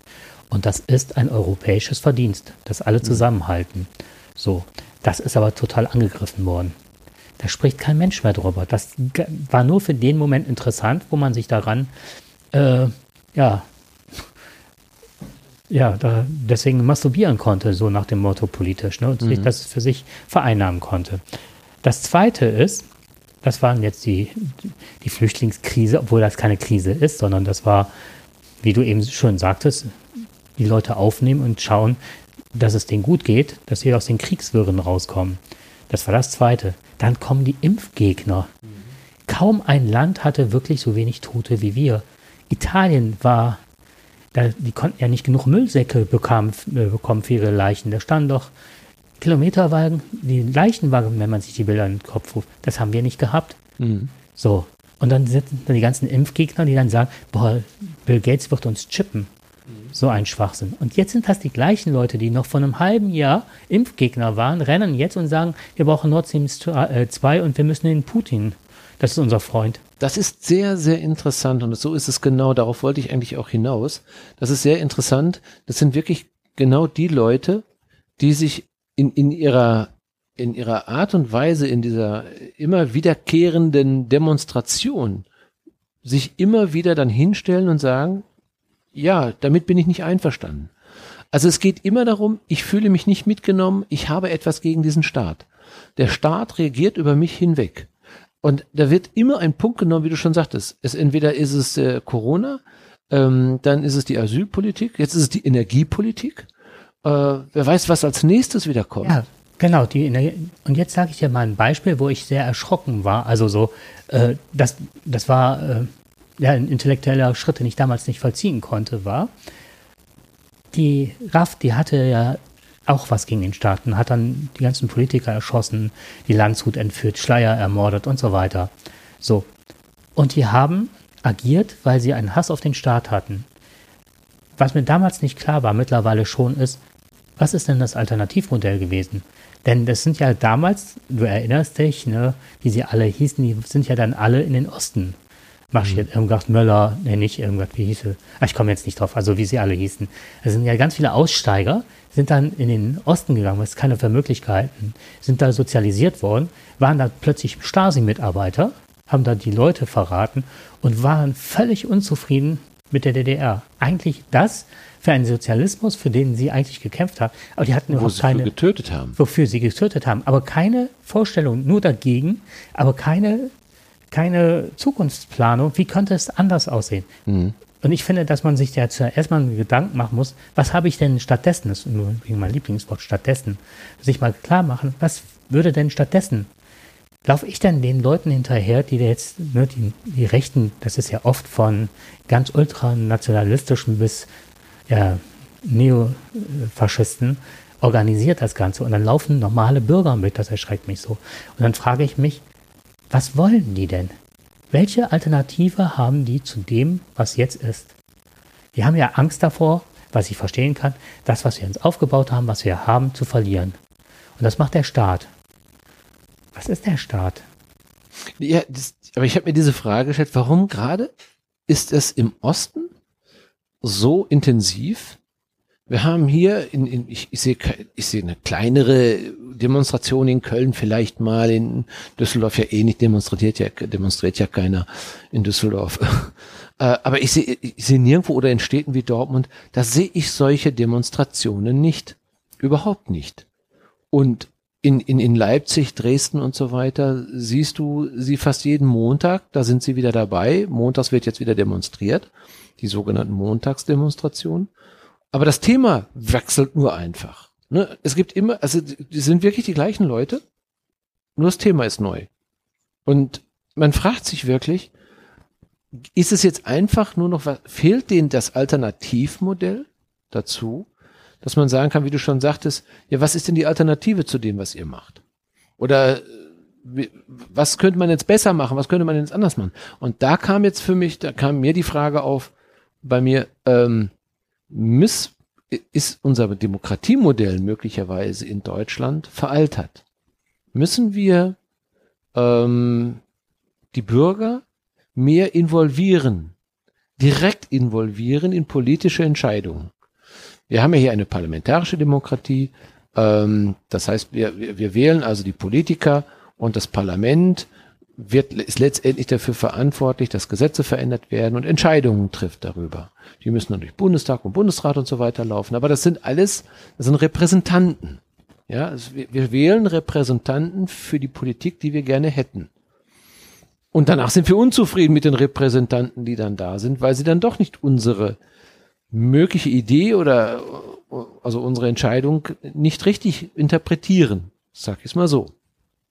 Im Osten wissen wir, haben wir eine hohe Quote an AfD-Wählern auch noch dazu ähm, und fühlen sich dann nicht verstanden, wenn die Politik hier, klar, wer AfD wählt, weiß natürlich, dass die Beteiligung oder die Entscheidungsmacht in, in diesem Land relativ gering ist. Wer AfD wählt, wird also keine großartigen Veränderungen durchführen, denn letztendlich sind die an den Entscheidungsprozessen ja nicht beteiligt. Aber für in großen Teilen den Diskurs. Genau, das ist was anderes. Ne? Also sie manipulieren möglicherweise oder sie treiben uns vor uns her äh, oder die Demokratie vor sich her, um Entscheidungen vielleicht ja zumindestens zu revidieren oder sie anders zu sehen oder das zu berücksichtigen. Das ist ganz klar, das ist gar keine Frage. Beunruhigt sind viele deswegen. Aber letztendlich gehen ja den, das sind ja meistens auch AfD-Wähler, denen ihre Entscheidung oder denen ihre Wille geht ja erstmal verloren im Entscheidungsprozess der, der, der übrigen Politik, die jetzt in der Regierung sind. Sind also nicht, den Linken geht's ja ähnlich. Solange sie nicht in einer Regierung sind, in einigen Bundesländern waren sie oder sind sie es gewesen, oder sind ja, glaube ich, ich weiß, sie ist noch aktiv, eine der linken Parteien noch irgendwo aktiv, sagt mir jetzt nicht, Ramelow war ja mal seinerzeit. Ich meine, der, der ist noch, ne? Der ist noch, genau. Also, aber jedenfalls in der großen Politik, in, auf der auf Bundesebene sind sie ja nicht vertreten. Also der, da ist auch wenig, was, was, was letztendlich dann beeinflussbar ist. Was wäre zum Beispiel, wenn wir ähnlich wie nach dem Schweizer Modell die Leute darum bitten würden, in ähnlichen, also in, in wirklichen wichtigen Entscheidungen ähm, zu wählen, was sie haben möchten die Schweiz oder aus der Schweiz hörst du kaum Kritik oder kaum Probleme, die dahin gehen und sagen, naja gut, mein Referendum ist jetzt nicht durchgekommen, also bin ich jetzt sauer, dann werde ich das nicht mitmachen, was da passiert. Die, die Schweiz hat eine, einen sehr hohen Lebensindex. Besser als oder den höchsten Lebensindex überhaupt. Und das scheint ja zu funktionieren, dieses äh, direkte Wahlrecht eben. Ne? Warum oder wäre es vielleicht sinnvoll, dann doch nochmal darüber nachzudenken, die Bürger mehr in Entscheidungen zu involvieren, in, zu involvieren. Das haben wir bei manchen Sachen, haben wir das ja. Das gibt's ja schon ein bisschen. Ist ja nicht so, als wenn wir das nicht gar nicht haben. Ähm, bei einigen Entscheidungen können wir ja sagen, okay, wir möchten ein, ein Bürgerbegehren oder Volksbegehren. Können wir das machen? So ähnlich ist das ja. Mhm. Wird aber nur in seltenen Fällen gemacht. Sehr, sehr selten. Und vielleicht muss es einfach häufiger passieren, damit sich alle Menschen an den Prozessen der Politik beteiligen. Würde uns das besser machen? Würde das helfen, um wieder vielleicht sich jetzt, mitgenommen zu fühlen? Ich kann nur auf verschiedenen Ebenen darauf ja. antworten. Die eine ist, mhm. es verlangt viel Bildung. Es verlangt ja. viel Einsatz, ja. sich dessen bewusst zu machen, was gefordert ist. Du musst sehr viel wissen, dir aneignen. Global, aber auch speziell. Damit musst du dich auseinandersetzen. Das ist das eine, woran es scheitern wird, weil ich glaube, das, äh, das ist ja zurzeit ja auch, es werden ja ein Thema nach dem anderen wird durch die Stadt, äh, die Sau wird durch, äh, durch das Dorf getrieben. Und das ist das eine. Und das andere ist halt, ähm, die Schweiz hat eine andere Kultur und eine andere Geschichte als wir. Und äh, die waren neutral immer.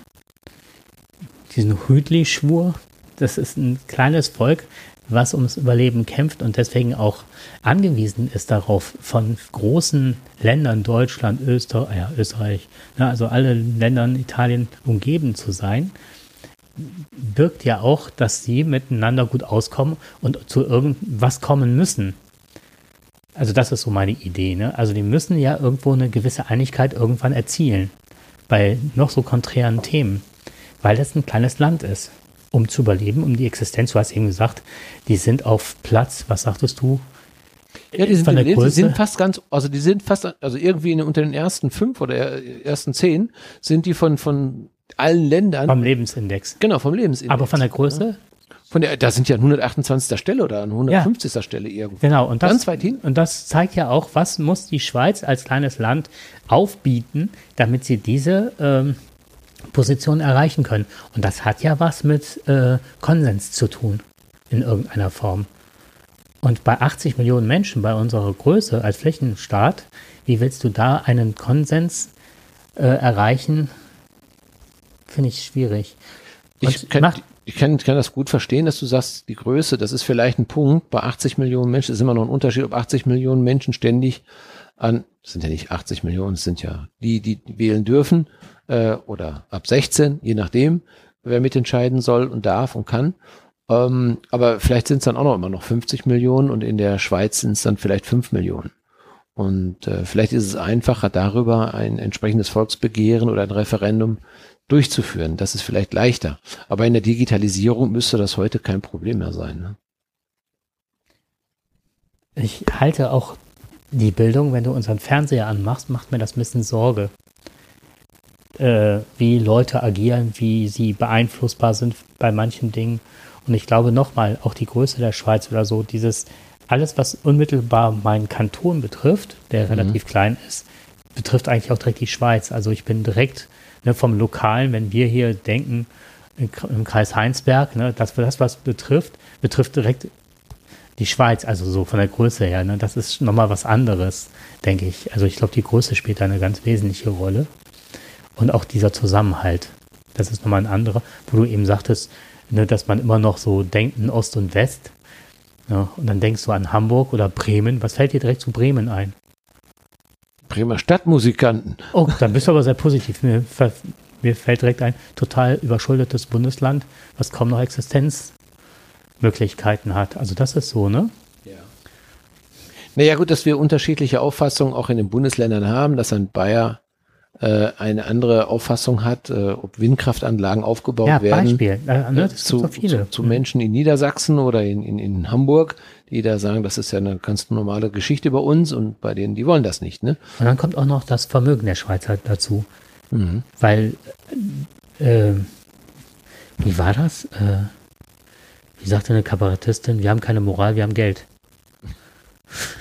So, also das ist jetzt übertrieben. Gut, ne? ich, ich, ich, möchte jetzt auch nicht, die Schweiz möchte ich jetzt nicht auf dem Teller heben jetzt irgendwie, ne? Aber ich finde, ich finde, es ist doch mal äh, überlegenswert, mal zu gucken, um mal zu schauen, ob wir die Bürger in existenziellen Fragen nicht näher an Entscheidungen heranbringen. Ich möchte jetzt politisch nicht aktiv werden. Also so, ne, weil hm? mein Beruf genau. und so weiter, das, das erfordert genug. Da denke ich, bin ich irgendwo politisch, indem mhm. ich versuche, sozial engagiert zu sein. Mir, mich regen hier vor Ort ganz viele Dinge auf. Und da möchte ich wirklich, ich bin so auf dem Sprung, ich möchte hier was ändern, weil mich das wirklich aufregt. Ich verstehe nicht, dass zwischen zwei Orten, zwei kleinen Orten, wo ich jeden Morgen Menschen sehe, die wirklich ganz hell gekleidet und trotzdem fast jeden Morgen über den Haufen gefahren werden, Fahrradfahrer und mhm. so weiter. Eine nagelneue Straße gebaut für die Autofahrer, aber kein Fahrradweg, wo ich mich frage, da sind Schulkinder jeden Morgen, die da fahren. Warum wird da kein. Das ist das, was mich aufregt. Und dann frage ich dich, die Leute im Osten, sind die bereit, zuerst mal kommunalpolitisch aktiv zu werden? Weil die Chance wäre ja da. Mhm. Ich kann ja im Kleinen schon was verändern, wenn mich was stört. Um dann irgendwann auch den größeren Schritt zu machen. Aber bin ich nicht zuerst mal dafür verantwortlich, dass es im Kleinen läuft? Oder lasse ich nur meinen Frust ab auf die große Politik, weil ich eigentlich mit mir selber im Unrein bin? Ja, ein interessanter Hinweis. Jeder kann sich ja einer Partei, zu der er sich zugehörig fühlt, kann ja eintreten. Jeder kann ja dann auch an jede oder andersrum, man muss nicht eintreten, aber ich kann ja an gewissen Bürgerversammlungen teilnehmen. Wenn es darum geht, dass städtebauliche Veränderungen durchgeführt werden, kann ich mir das ja anhören. Das war ja ganz interessant hier mit den Windkraftanlagen. Ähm, da wurden hier dann, ja, ich sag mal, so Versammlungen abgehalten darüber. Und äh, es waren kaum Bürger aus der Nähe darüber da und letztendlich wurde es abgelehnt. Die kleine Splittergruppe, die im Grunde genommen dagegen gewesen ist, äh, aus, aus rein persönlichen Interessen und die Gemeinschaft hat da verloren. Mhm. Ja, und da sage ich natürlich, ja, hätten wir nicht alle ein bisschen mehr dazu beitragen können, aktiv für den Umweltschutz etwas zu tun, mhm. dann wären wir heute ein Stück weiter. Aber es ist auch ein bisschen Bequemlichkeit. Und das direkte Wahlrecht oder diese, dieses ähm, Beteiligen, dass ich vom Staat quasi aufgefordert werde, mich daran zu beteiligen, das ändert vielleicht die Sache, mich bequem in den Sessel zurückzusetzen, sondern zu sagen, okay, mit dem Thema muss ich mich jetzt beschäftigen. Will ich jetzt Windkraftanlagen in meinem Bundesland haben? Ja oder nein? Ja. Ich glaube, dein. Und auch in meiner Nähe. Mhm. Und äh, sollen die jetzt in 500 Meter Entfernung stehen oder in 750 oder in 1000 Meter Entfernung? Ich weiß, dass du diskutieren willst. Ne? Und äh, ich finde das, was du heute als Thema einbringst, finde ich auch sehr spannend. Ähm,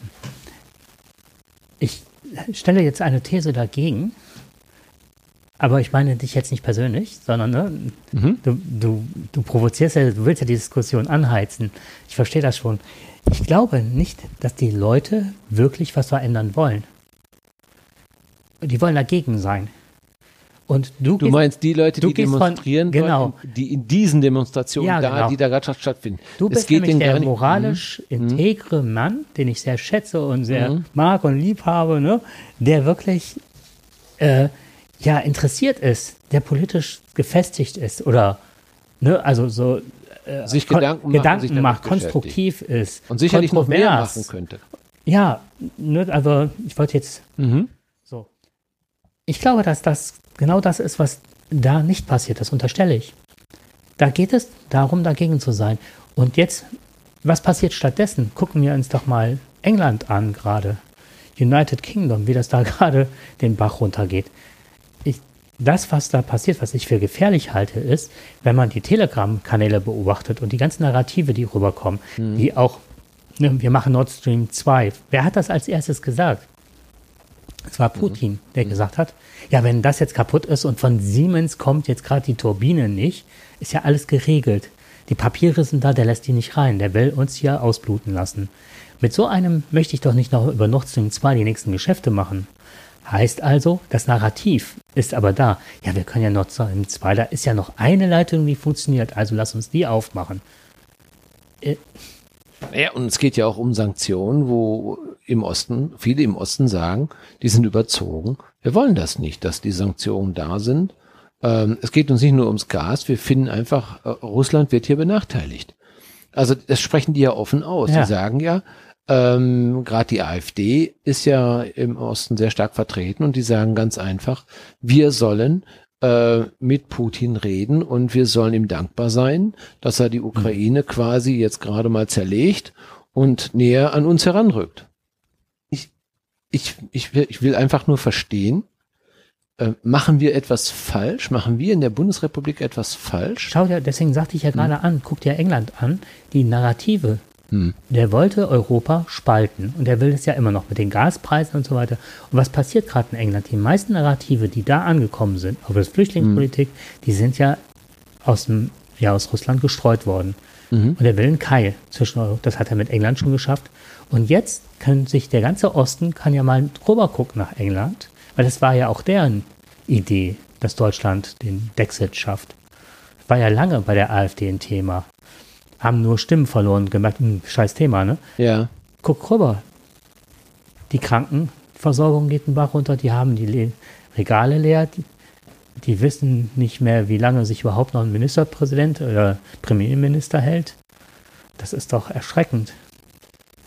Du führst ja jetzt wirklich alle Argumente auf, die normalerweise einen dieser Bürger, die sich ja quasi, die dort demonstrieren, die Augen öffnen müsste, dass das, was sie tun, falsch ist. Möglicherweise falsch ist. Möglicherweise. Möglicherweise.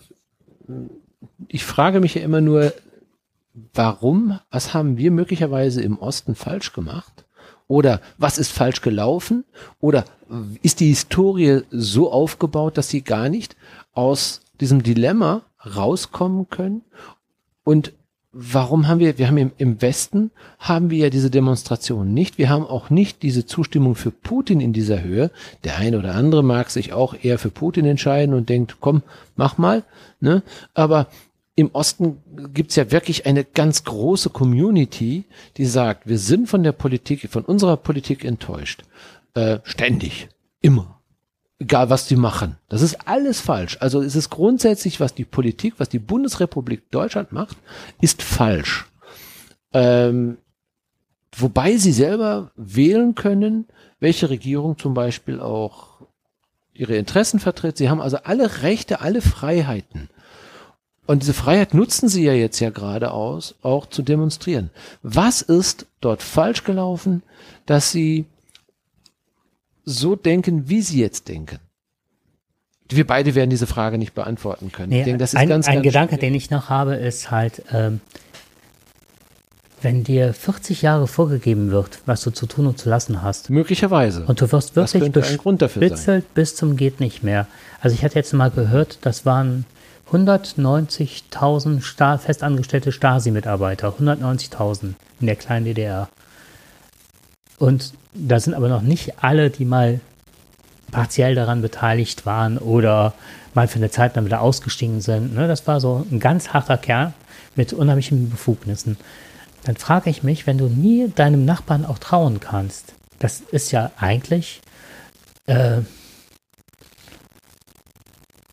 eine traumatische Belastung, die du das erzählst. Ist, das finde ich zum Beispiel, das ist ein guter Grund. Den könnte ich mir wirklich gut vorstellen, wenn du über 40 Jahre lang von deinen, von deinen, äh, von den Politikern, von deinen Nachbarn oder von irgendjemanden so enttäuscht bist, den Menschen, denen du vertraut hast, und auf einmal merkst du, der hat dich verraten. Ja, und das über viele, viele Jahre. Und die Repressalien hast du da erlitten. Und, und, und. Dass daraus auch dieses Misstrauen gewachsen ist, ich traue niemanden mehr. Und erst recht nicht mehr Politikern, die unser Land führen. Ich traue niemand mehr. Das könnte ich mir sehr gut vorstellen. In Verbindung damit, dass Russland dort der Befreier, als Befreier dort quasi ein, angezogen, also erzogen worden ist. Es, es ist ja jeden Tag in den Schulen ist das ja ähm, wirklich proklamiert worden, dass der, dass Russland also die, die Befreier sind.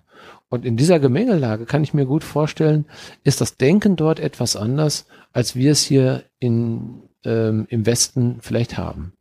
Das würde vielleicht diesen Unterschied darin begründen. Und ähm, ja, es, es wird wahrscheinlich viele, viele Jahre dauern und es wird möglicherweise auch in Generationen weitergegeben.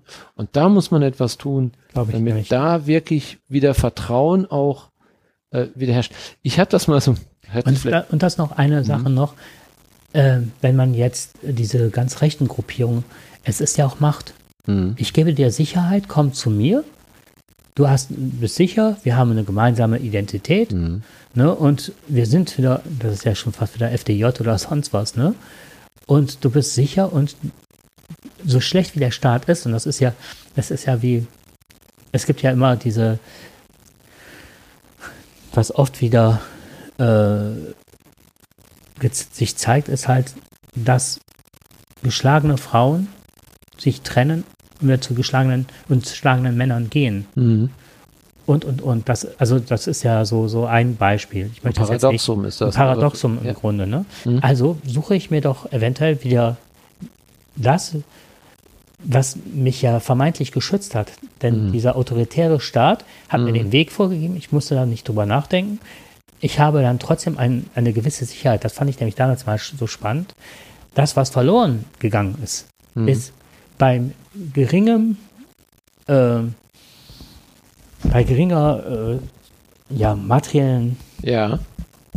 Äh, Reichtum, mhm. habe ich aber immer eine gewisse Sicherheit gehabt. Wenn ich morgens aufgestanden bin, wusste ich, mein Arbeitsplatz ist sicher.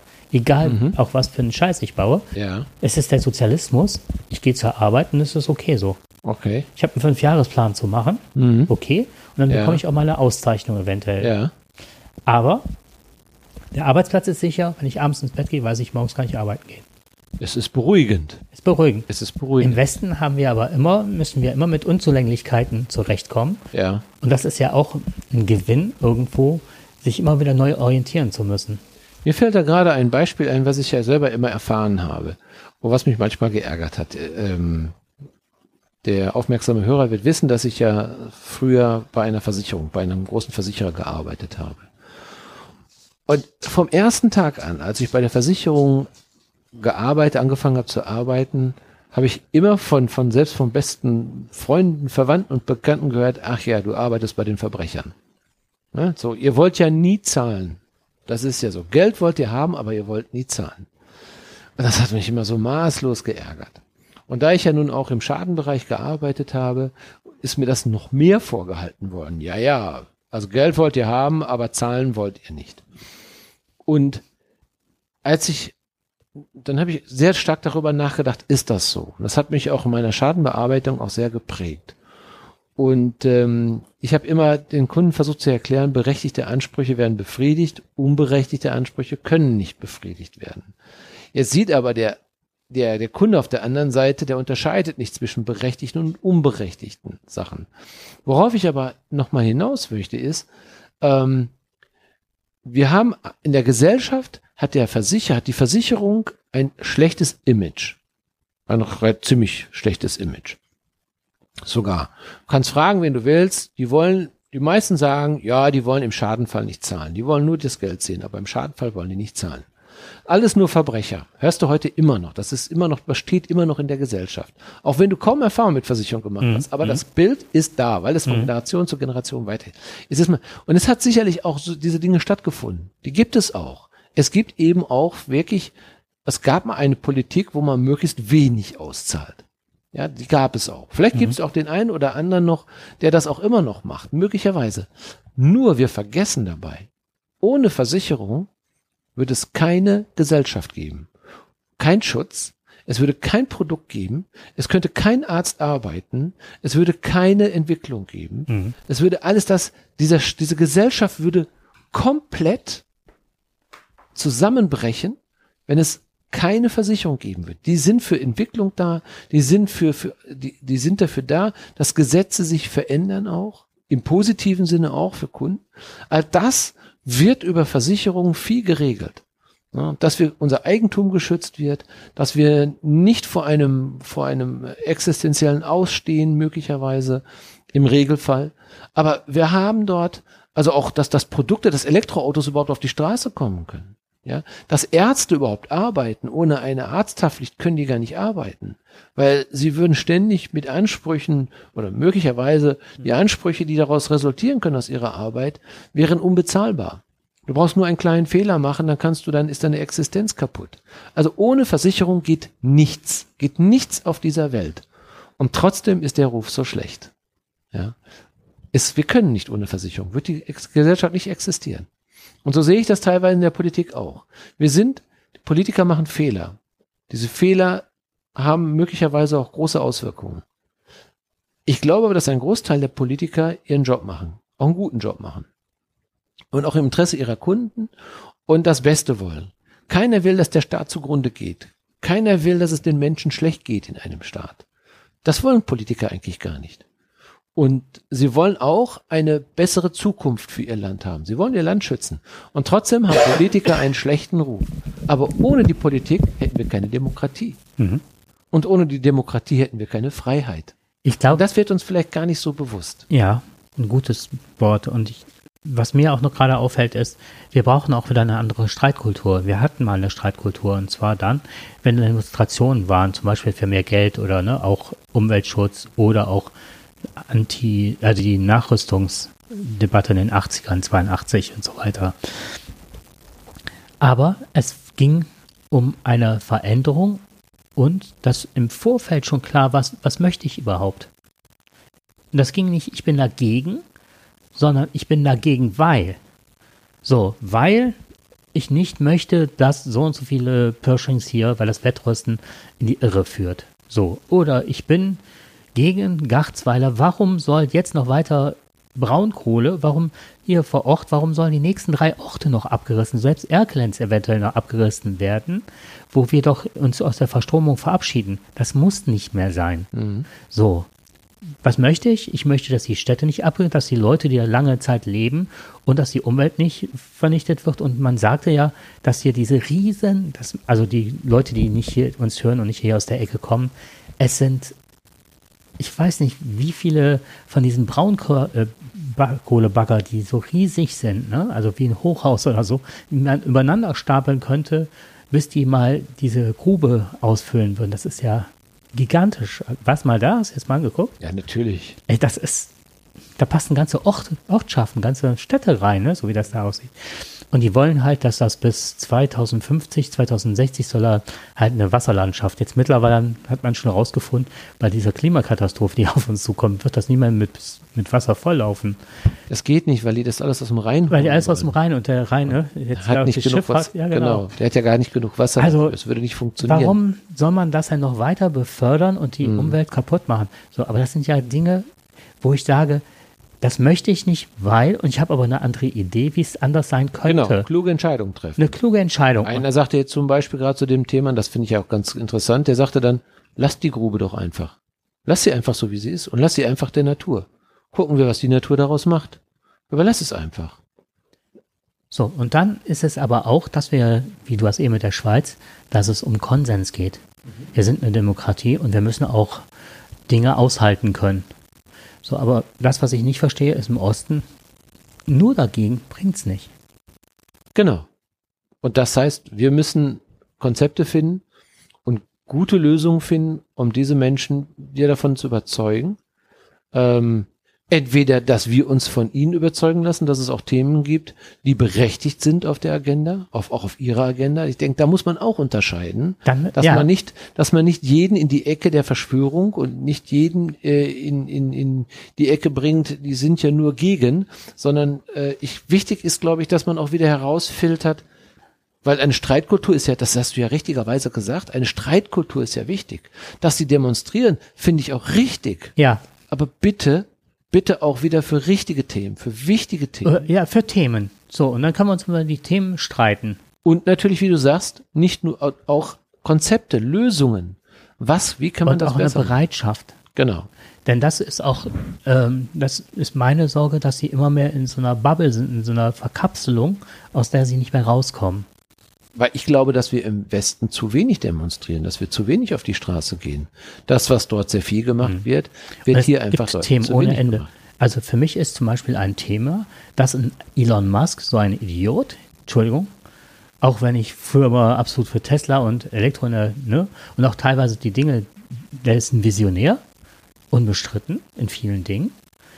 Aber dass der jetzt so völlig abdreht, auch in diese Verschwörungsecke und dann Twitter kauft und jetzt alle möglichen äh, den Putin anruft und er will jetzt den Weltfrieden herbeirufen. Ich glaube, ich glaube, der hat, ja, das ist wirklich komisch, aber ich glaube, der weiß, was der will.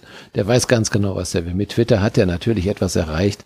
Da hat er einen Kommunikationskanal, wo er mit abkassieren kann. Es geht darum, Geld zu verdienen. Er wird damit kein Geld machen können. Möglicherweise. Weil, also das ist äh, so lange äh, schon schiefgelaufen mit Twitter, das ist wirklich mal so ganz am Rand dessen. Du kannst mit, weil du keine Werbung du hast. Mhm. Aber guck mal, du hast gedacht, keiner hat gedacht, dass er mit SpaceX und so weiter Geld machen kann.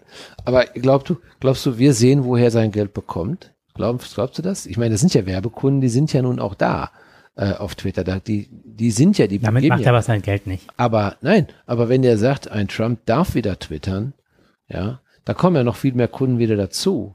Und ähm, möglicherweise schafft er dadurch potenziellen Raum, um wieder mit Geld zu verdienen. Ich glaube, für ihn geht es darum, Geld zu verdienen. Ich glaube, dass er, also das habe ich letztens mal gehört, mit Twitter wird man kaum Geld verdienen können, weil die immer am Rande dessen sind, dass sie kurz vorm Immerhin hat er, glaube ich, wie viel? 45 Milliarden gezahlt? Oder keine das Ahnung. Oder 4,5 ne? Milliarden, ich weiß es nicht. Nur, dass er als Mensch ein Instrumentarium hat, wo er aber Millionen, nicht Milliarden Menschen erreichen kann. Das finde ich. Geld in den Mengen finde ich, ja. Ich glaube, kein Mensch braucht das Geld. Kein Mensch muss so ja, viel Geld Macht haben. zu haben, das finde ich genau. so. Ja, die Macht zu haben, das ist richtig, das stimmt. Also da müssen eine Regulierung an der Stelle muss stattfinden. Also das ist so. Ja, Möglicherweise, aber in dem Moment, wo du natürlich viel Geld hast und du hast richtig investiert und bist so reich geworden. Aber das ist äh, genau das, Du siehst ja bei Amazon zum Beispiel, klar, du hast, da ist eine Riesenmacht dahinter. Aber auf der anderen Seite steht aber auch ein Riesenapparat, der sagt, deine Mitarbeiter müssen aber schon ordentlich bezahlt werden, deine Mitarbeiter brauchen aber dies und so weiter. Oder dein Umweltschutz ist jetzt an der Stelle nicht gerade, da, da gibt es ja schon Grenzen.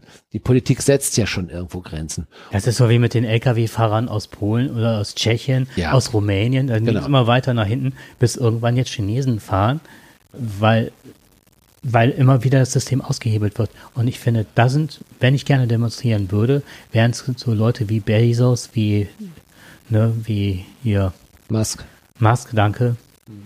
Weil ich glaube, das ist die nächste Gefahr, auf die wir zusteuern, dass zu wenig Leute, die auch teilweise ein Problem mit ihrer Männlichkeit haben, das mal ganz salopp zu benennen. Ja, ich glaube, da, gut, da muss man, möglicherweise haben die ein großes Ego, das denke ich mal. Vielleicht männlich, sie haben ein großes Ego, aber sie haben natürlich aber auch, das sind schon kluge Leute, die äh, es Ich sage das mit Absicht, weil hier Bezos ist ja, seine Rakete sieht aus wie ein Gemächt. Ja, ja. Sein Schiff hat zwei große Ständer. Also irgendwie. Das ist alles so ganz, ne? Und sobald, und der Musk ist ja auch auf, als der äh, so abdriftet, so, mhm. ne, das war auch ein Thema, dass man ihn persönlich in seiner Männlichkeit angegriffen und da ist er völlig abgedreht. Also das ist. Ich, wie gesagt, ich, ich glaube, dass diese Menschen, äh, die haben Visionen, die haben sie umgesetzt. Das sind privilegierte Menschen, die es geschafft haben. Das sind ja, so, es gibt ja nicht viele davon, die das geschafft haben, auf so eine Art und Weise so reich zu werden. Ne? Bill Gates hat das Ganze in eine Stiftung hier reinlaufen lassen. Ich finde nur, äh, die Menschen müssen nicht so viele, so viel Geld haben. Es sinnvoll einzusetzen auch äh, in Stiftungen, wo wirklich gute Entwicklungen äh, helfen, wie zum Beispiel auch in Ländern, die es nicht gut so gut geht. Wenn ich ähm, demonstrieren könnte, würde ich dagegen demonstrieren und dafür meine Idee wäre, mhm. die, das muss nicht zerschlagen werden, aber es sollte über viele Leute aufgeteilt werden dass mehr wieder geguckt wird, verdienen die Leute genug, haben die soziale äh, sind die krankenversichert in Amerika, welche Krankenversicherungen haben, können die Kinder studieren? Und so weiter, dass das Geld, was früher mal so üblich war, ne, unter einer sozialliberalen Regierung, dass man dann sagt, okay, auch Arbeiterkinder können studieren oder ein Abitur machen und so. Wir, und da ist gerade die Stellschraube so gestellt, dass es wieder in die andere Richtung geht, dass Privilegien nur Reichere bekommen wieder. Es gibt Themen, sehr viele Themen, äh, Frauenrechte, äh, Gender-Thema, äh, klar, sozialliberale, genau, ja. es gibt sozialliberale Themen, gibt es auf alle Fälle. Es gibt, wie gesagt, es gibt gute Gründe, auch mal auf die Straße zu gehen. Da haben wir das Klima noch nicht mal, was eigentlich mhm. auf erster Stelle stehen müsste, mit ähm, haben wir noch nicht mal wirklich dabei. Wir sehen ja, äh, so viele gehen ja fürs Klima nicht mehr auf die Straße. Ne? Friday for Future muss sich ja auch mittlerweile anhören lassen, dass sie nicht mehr das Richtige tun. Werden ja jetzt gerade mit Lützerath, wo du es gerade angesprochen hast, werden ja auch stark angegriffen, dass die Neubauer sich dort äh, so stark macht, dass dieses Dorf doch noch bleibt. Wobei, jetzt muss man auf der anderen Seite wieder mal schauen, der Klima, also der Kohleausstieg ist um acht Jahre vorgezogen. Das ist ein großes, wirklich, das hat, das haben die Klimaaktivisten erreicht. Wahnsinn. Das hätten wir nicht erreicht. Mhm. Wir hätten das nicht gemacht. Und äh, ich weiß gar nicht, warum man auf die Klimaaktivisten momentan so einprügelt. Die haben äh, die der Frage, Gesellschaft einen großen Dienst, genau, mhm. aber die haben der Gesellschaft einen großen Dienst geleist, geleistet und die haben wirklich, die müssten eigentlich normalerweise eine Ehrenmedaille bekommen dafür, was sie gemacht haben. Nur für Lützerath jetzt noch zu kämpfen, wo selbst der letzte Bewohner nicht mehr dort lebt. Es ist ja keiner mehr da. Es ist keiner von denen, die dort gelebt haben, ist mehr da. Es sind nur noch die Aktivisten, die dort leben. Nur noch die. Ja, es ist nichts mehr da. Äh, RWE hat ihnen sogar noch ein bisschen Strom gelassen, glaube ich, damit die wenigstens sich versorgen können. Aber ansonsten, da ist jetzt nur noch eine Gruppe von, eine kleine Gruppe, die dort jetzt sagt, okay, wir finden es jetzt eigentlich ganz schön hier, weil jetzt haben wir uns das jetzt hier so ein bisschen erkämpft, wir haben viel erreicht und jetzt bleiben wir irgendwie auch. Und ich glaube, sie haben ein großes Ziel erreicht. Und das muss man aufpassen, dass dieses Ziel, was sie erreicht haben, nicht wieder in einer Diskussion zerredet wird, im, um, um Lützerath zu erhalten jetzt, wo kein Mensch mehr ist. Jetzt bin ich äh, der des Teufels Anwalt, jetzt sage ich, oder war es halt, weil es rein braun zu teuer wurde mittlerweile von der Doch, den Auflagen? Natürlich. Auch das. Glaubst du, es sind menschliche Gründe? Nein. Da, ich glaube, da können wir uns alle von verabschieden. Äh, aber die Klimaaktivisten haben es schwer gemacht. Die haben es so schwer gemacht, ja. dass es also nicht mehr ähm, ja nicht mehr machbar ist. Ne? Also die sagen sich auch, stetig Tropfen höhlt den Stein. Warum sollen wir noch weiter dafür kämpfen? Die Kohle kriegen wir nicht mehr subventioniert. Wir kriegen das alles gar nicht mehr. Warum sollen wir uns jetzt noch diesen Ärger noch einhandeln, wenn sie noch richtig Kohle mit der Kohle gemacht hätten, glaub mal, dann hätten die auch weitergemacht. Aber es hat was bewirkt, letztendlich. Ja, jetzt haben wir uns ja aber wirklich jetzt, das war jetzt In wirklich Rage von, geredet, von, was? von Höchstchen auf Stöckchen, ne? von der Hölzken auf Stölzken, haben wir jetzt wirklich gelebt, glaube ich, in dieser Sendung. Ich hoffe, der, der Zuhörer kommt da jetzt überhaupt noch mit, in, in wie viele Themen wir jetzt reingesprungen sind.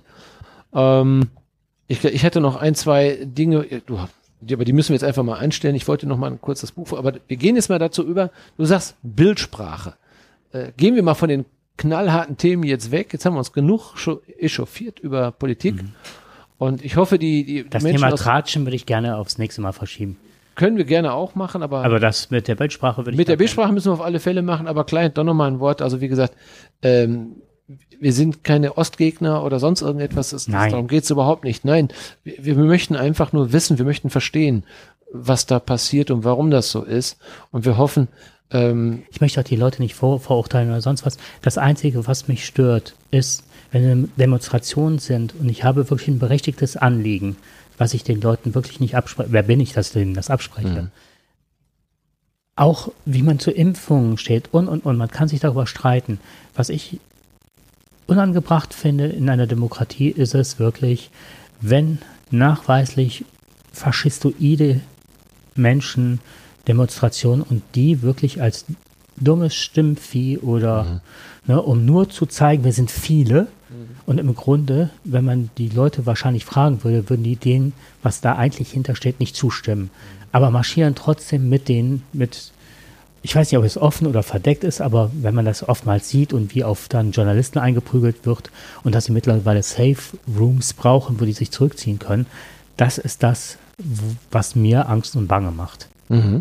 Ja, und da äh, sollte man sicherlich auch ein Auge drauf richten. Auf der anderen Seite sollte man aber auch niemanden verurteilen. Das wollen wir auch nicht. Nein, Wir wollen, Kann wir auch nicht. wir, wir sind, wir sind, wie sagt man so schön, ein Volk. Und so soll es auch bleiben und so soll es auch sein. Und es ist gut so, dass Ost und West zusammenwachsen und ein Land sind und kein geteiltes Land. und der Disput ist was Gutes. Zum Glück schon lange vorbei. Ne? So, jetzt wollen wir die Bildsprache. Bildsprache ist wirklich, äh, das hast du eben in der Einleitung und habe ich toll beschrieben und wirklich schön gesagt. Also ich war unheimlich begeistert ähm, über etwas und ich möchte jetzt, bevor ich äh, damit anfange, möchte ich dem Dirk einfach mal Dinge zeigen, die ich auch im, in dem, Ein sehr schönes Bild. Das ist der Eiffelturm, ist das, bei Nacht. Ja, Ups, jetzt hat es bei mir richtig geklingelt. da habe ich gerade von meiner Lebensgefährtin Ach so. die gute Nacht bekommen. Ah, okay. Ja, Vielleicht das, beschreibst du das einfach mal, dass es wie ich das Bild sehe, das Ja. ist, ja, es ist ein, ein Bild, das einen Förderturm zeigt, nehme ich mal an, ja, äh, im Dunkeln und die Lichter sind an. Es sieht aus, als ist die Nacht möglicherweise vielleicht bewölkt. Ja, so ein bisschen diesig, ne? ein bisschen diesig dazu. Und ähm, ja, ich, ich meine, das, das weckt natürlich so gewisse Gefühle, weckt das natürlich. Wir kommen ja nun aus einer Industriekultur. So, und das ist jetzt ähm, das ist auch wieder ein Förderturm, der aber gezeichnet ist. So, so wie eine Bleistiftzeichnung. Genau. Naja, und das ist ein äh, Robotermensch, der gerade versucht, über die Straße zu gehen. Ich hoffe, ich beschreibe das richtig. Dieser Roboter ist mir bekannt aus, aus verschiedenen Sendungen, die immer wieder gezeigt werden. So ein humanoider Roboter. In Paris ist das, auf der Ja. Champs-Élysées. Ja. Das sieht man hier nochmal ein bisschen besser. Das sieht jetzt sehr weiblich aus. Es ist ein weiblicher Roboter. Konnte ich gerade nicht erkennen, ob das ein männlicher Roboter war oder ein weiblicher oder ein derselbe Roboter. Aber der ist jetzt sehr weiblich. Das ist, das ist jetzt interessant. Das ist, ist das ein Glas oder sowas? In einer Schneelandschaft, in einer natürlichen Umgebung. Ja, das stimmt. Aufgenommen ganz nah, ist eine Nahaufnahme von einem Glas in einer Schneelandschaft. Moment. Wo war ich gerade? Ist das jetzt ein Test oder? Nee, nee, ich möchte nur, dass das, das ist halt Ich soll also quasi beschreiben, Den- wie das, den Zuhörern, sondern beschreiben, was ich gerade sehe. Hörerinnen, genau. Ja, das ist eine Kuh in einem Glas. Ist doch richtig, ist ein Mhm. Glas. Wie das funktionieren soll, weiß ich nicht, aber ist es eine richtige Kuh? Nein, es ist eine, nein, nein, okay. Eine Das- gerenderte Kuh sozusagen. Ja, genau. Also jetzt, das ist Kunst. Das muss man sich vorstellen. Eine Kuh auf einem Fahrrad im Mondschein. Natürlich als wie eine Art Comic dargestellt. Ja, oder wie eine Neonbeleuchtung. Oder Neonbeleuchtung. Genau, richtig. Das stimmt. Neonbeleuchtung trifft es besser. Ja, und das ist wieder eine Kuh im Mondschein auf dem Fahrrad. Der, der helle Mond im Hintergrund. Mhm. Sehr schön dargestellt. Das ist wie so eine Kinderbuchzeichnung, ne? Ja, genau. Mhm. So, jetzt mache ich noch zwei, drei. Äh, Das ist jetzt wirklich, das, wie soll man da, so, das sind zwei, also ein Pop-Art-mäßig. ne? Pop-Art-mäßig ist das zwei Skateboarder. Mhm. Äh, nur das andere ist ein Hirsch und das andere ist vielleicht ein Bär Ja, genau. in einer Stadt. So, und dann habe ich eins Exemplar. Habe ich, ne? hab ich jetzt jemandem was erklärt? Habe ich Bild? Was Das ist total toll er erzählt. Also wirklich, ich könnte mir jetzt was drunter vorstellen. Ich will jetzt nur noch. Äh,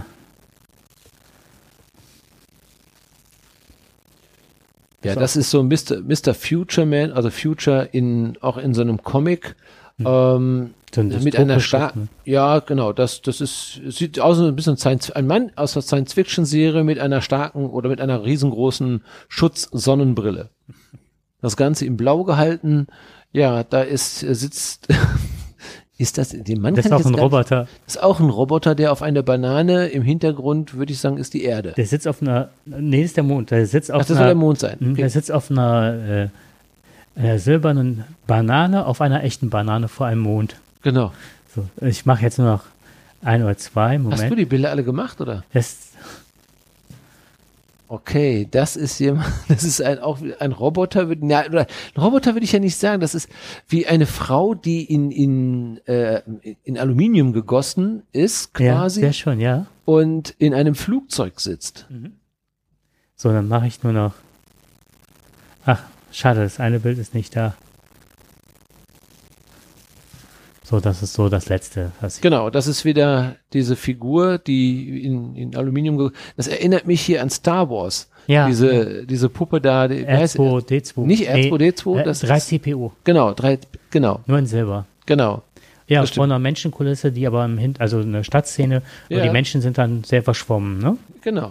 So, und jetzt löse ich das Ganze auf. Ähm, das ist ein Artificial äh, Programm, also eine künstliche Intelligenz, AI, und heißt Dolly 2 und ist äh, nicht also Wally, der die Erde aufräumt, dieser kleine Roboter aus dem Film, sondern Dolly 2.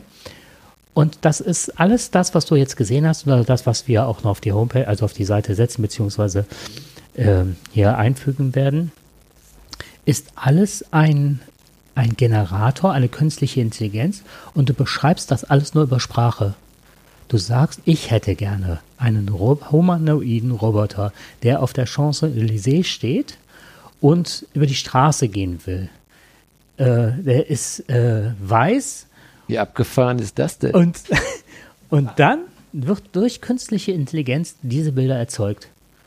Ich habe dann an den Ruhrpott gedacht und habe gedacht, ne, das passt ja zu uns. Und dann in einer äh, November-Atmosphäre, düster, verregnet, möchte ich gerne einen beleuchteten Förderturm. ja. So, und du hast die Ergebnisse gesehen, die wirklich, also manche sind Nur wirklich, durch Sprache wurde Nur- dieses Bild gemalt. wurde das Bild gemalt. Du musst nochmal wiederholen für alle Hörer. Wie heißt das Buch? Dolly 2 Generator, D-A-L-L-E 2. Ich werde den Link natürlich E D-A-L-L-E 2. und 2, genau. Ah, Doll, Bindestrich E, Ja. okay. Genau. Das ist aber klasse. Und ähm, ja, also im Player werden die Bilder gezeigt. Ich habe zum Beispiel Ja. einen Roboter, der auf dem Skateboard steht im Times Square. Da habe ich mich direkt in das Bild verliebt, ist so süß Mhm. geworden. Und dann kannst du aber auch sagen, ich hätte das gerne Picasso-mäßig. Ich hätte das gerne als Dali-Bild. Ich hätte das gerne, dass der zerläuft. Ich hätte gerne, ne? Mhm. So, ich hätte gerne als 3D, als Einstrich. Also das, äh, der Förderturm, den du eben beschrieben hast, der als Bleistift, ist ein Einstrich, eine Einstrichzeichnung mit einem Bleistift. Und so beschreibst Ja. du das Ganze. Und ähm, was ich da interessant dran finde, ist halt, äh, du musst dich da anmelden. Du hast dann äh, so und so viel Credit, dass du so und so viele Bilder erstellen kannst. Und dann musst du da mon einen Monat warten, weil das ist natürlich eine super Serverleistung, die da erbracht wird. Und äh, manche sind ein bisschen, da siehst du, also immer wenn Menschen ähm, auftauchen, dann sind die ein bisschen verpixelt oder äh, man denkt, man würde durch äh, Glas oder durch, durch, durch Eis gucken, ne? So, so ein bisschen. Das kriegt er nicht ganz so gut hin. Aber das ist alles erschaffene Kunst oder Bilder, die du verwenden kannst, also auch darfst. Und super realistisch. Also das finde ich wirklich sehr interessant. Es, wir alle träumen ja. Wenn wir eine gute Nacht haben oder manchmal auch schlechte Nächte. Man träumt mal gut, man träumt mal schlecht. Und wenn man morgens aufwacht, dann hat man noch für ein paar Minuten noch so den Traum vielleicht, wenn er besonders beeindruckend war, hat man ihn ja noch in Erinnerung. Meistens lischt, verlischt das oder löscht sich das Ganze dann. Aber ich finde es unheimlich spannend, mal so einen Traum dann äh, in einer Bildsprache dann zu Papier zu bringen. Boah, das ist interessant, das ist eine tolle Idee. Ja, Weil viele Träume gehen ja verloren. ja. Ja? Man müsste normalerweise in der Lage sein, sofort zu sagen, ja, okay. Also ich hatte letztens etwas ganz Kurioses geträumt. Äh, da ich gedacht, das kann gar nicht sein, so etwas. Das geht gar nicht. Das war wirklich wie aus einem Science-Fiction-Film war das gewesen.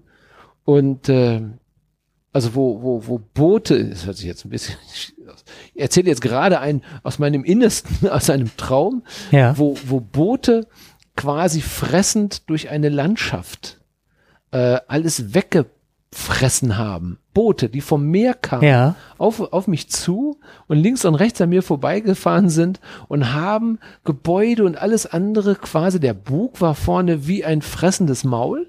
Und dabei waren das ganz normal, waren das große Boote gewesen, die gesteuert worden sind und äh, die haben alles weggefressen da. Ich, ich habe mich gefragt, wie kommt man auf so etwas? Also dieser Traum ist mir dann auch noch hängen geblieben. Aber ich sag, ich, das hätte man ja mal morgens mal machen können. Man gleich sagen, sag mir mal bitte mal ein fressendes Boot äh, oder irgendwie. Versuch das mal. Ich finde das jetzt super spannend. Das Einzige ist, du musst, was mir ein bisschen schwer fiel, ist, ich musste halt oft Google-Übersetzer, wenn ich ganz speziell, also da reicht meine Englisch, das Ja, ja, ja, klar. Da musst du dann reicht, gucken, ne, aber so, wenn es ganz speziell wird halt, ne, oder du etwas genau bezeichnen willst oder so, dann viel mehr. Aber vielleicht gibt es ja unter unseren Zuhörern ja irgendeinen Traumdeuter und kann mir das erklären, was das sollte. Ja. Aber vielleicht versuchst du das mal, das so zu beschreiben, mal gucken, Ja. was da rauskommt. Werde ich mal machen. Ja. Das Also man muss sich halt anmelden, was ich aber nicht schlimm finde, da einen Account erstellen. Und ähm, ja, ist Open Source, also man kann da, Braucht man da einen besonderen Computer, der eine hohe Rechenleistung hat oder? äh, nee, ich glaube, dass das auf deren Server generiert wird und du kriegst halt nur das Ergebnis. Also Okay. so sah es aus. Ja. Sehr interessant. So, dann möchte ich jetzt nochmal zum Abschluss, denke ich mal, ne? oder? Ja. Wir sind eigentlich soweit durch. Möchte ich ganz gerne was einführen. Und zwar würde ich ganz gerne, wir sind ja alle, also wir beide ja schon ein bisschen älter, etwas ergraut schon. Das heißt, wir haben auch äh, in unserer Kindheit tolle, oder nicht so tolle Serien geguckt. Und Oh, ich fand die toll. Also ich fand viele Serien toll. ich kann mich auch erinnern. Und jetzt wollen wir am Gute Schluss. Nacht, John Boy. Ja, genau. so war es halt, ganz genau. Ja. Und deswegen haben wir uns überlegt, wir werden jetzt immer am Schluss ein kleine, eine kleine Melodie einspielen und unter info at warpod.de könnt ihr uns dann die Lösung. Wenn ihr euch traut und eure Namen dann sprecht, dann werden wir euch auch äh, ja, loben, wenn ihr es erkannt habt. Ja, ich bin ja selber mal gespannt, was du da hast. Nicht sagen, du wirst es erkennen. Also das heute ist wirklich leicht. Mal gucken, wie viele Sekunden. Ich stopp die Zeit mal. Ah, ich guckte auf den Zeiger. Drei Sekunden.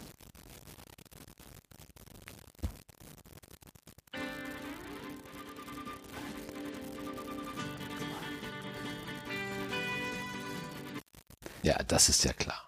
Ja? Ja, also das ist sowas von prägnant. Ja, ich bin mal gespannt, ob eine Hörerin oder ein Hörer das auch sofort erkannt hat. Ja, das erkennt man sofort. Ja. Also ich, ich glaube, gut, alle ab Ü50 glaube ich schon. Mhm, das glaube ich auch. Ü50, Ü40, weiß ich nicht. Nee, Nee, äh, bei mir war es Ü50. knapp sogar schon. Ja, Ü50, Ja. würde ich sagen. Genau. Hm. Ja, dann warten wir mal drauf. Genau. Das müssen wir einen Preis haben. Irgendwie so eine Ruhrpott-Tasse oder sowas. Äh, das werden wir uns überlegen, ja? Das werden wir uns überlegen. Genau. Alles klar. Okay, in diesem Sinne. Schlaf gut. Oh nee, wir. Wir schlafen gleich gut. Wir schlafen hier. gleich. Das ist mal ganz witzig. Genau, ich sagen, man sagt das einfach so, es ist dunkel draußen, aber Ja. das ist ja schon wieder ab Das- 17 Uhr dunkel. Halb elf Ja. schon, ja, ja. Genau, das ist richtig. Ich hoffe, wir schlafen gut und ich werde nicht solche komischen Träume wieder haben. Alles klar. Bis dann. Bis zum nächsten Mal. Ciao. Ciao, viel Spaß beim Hören.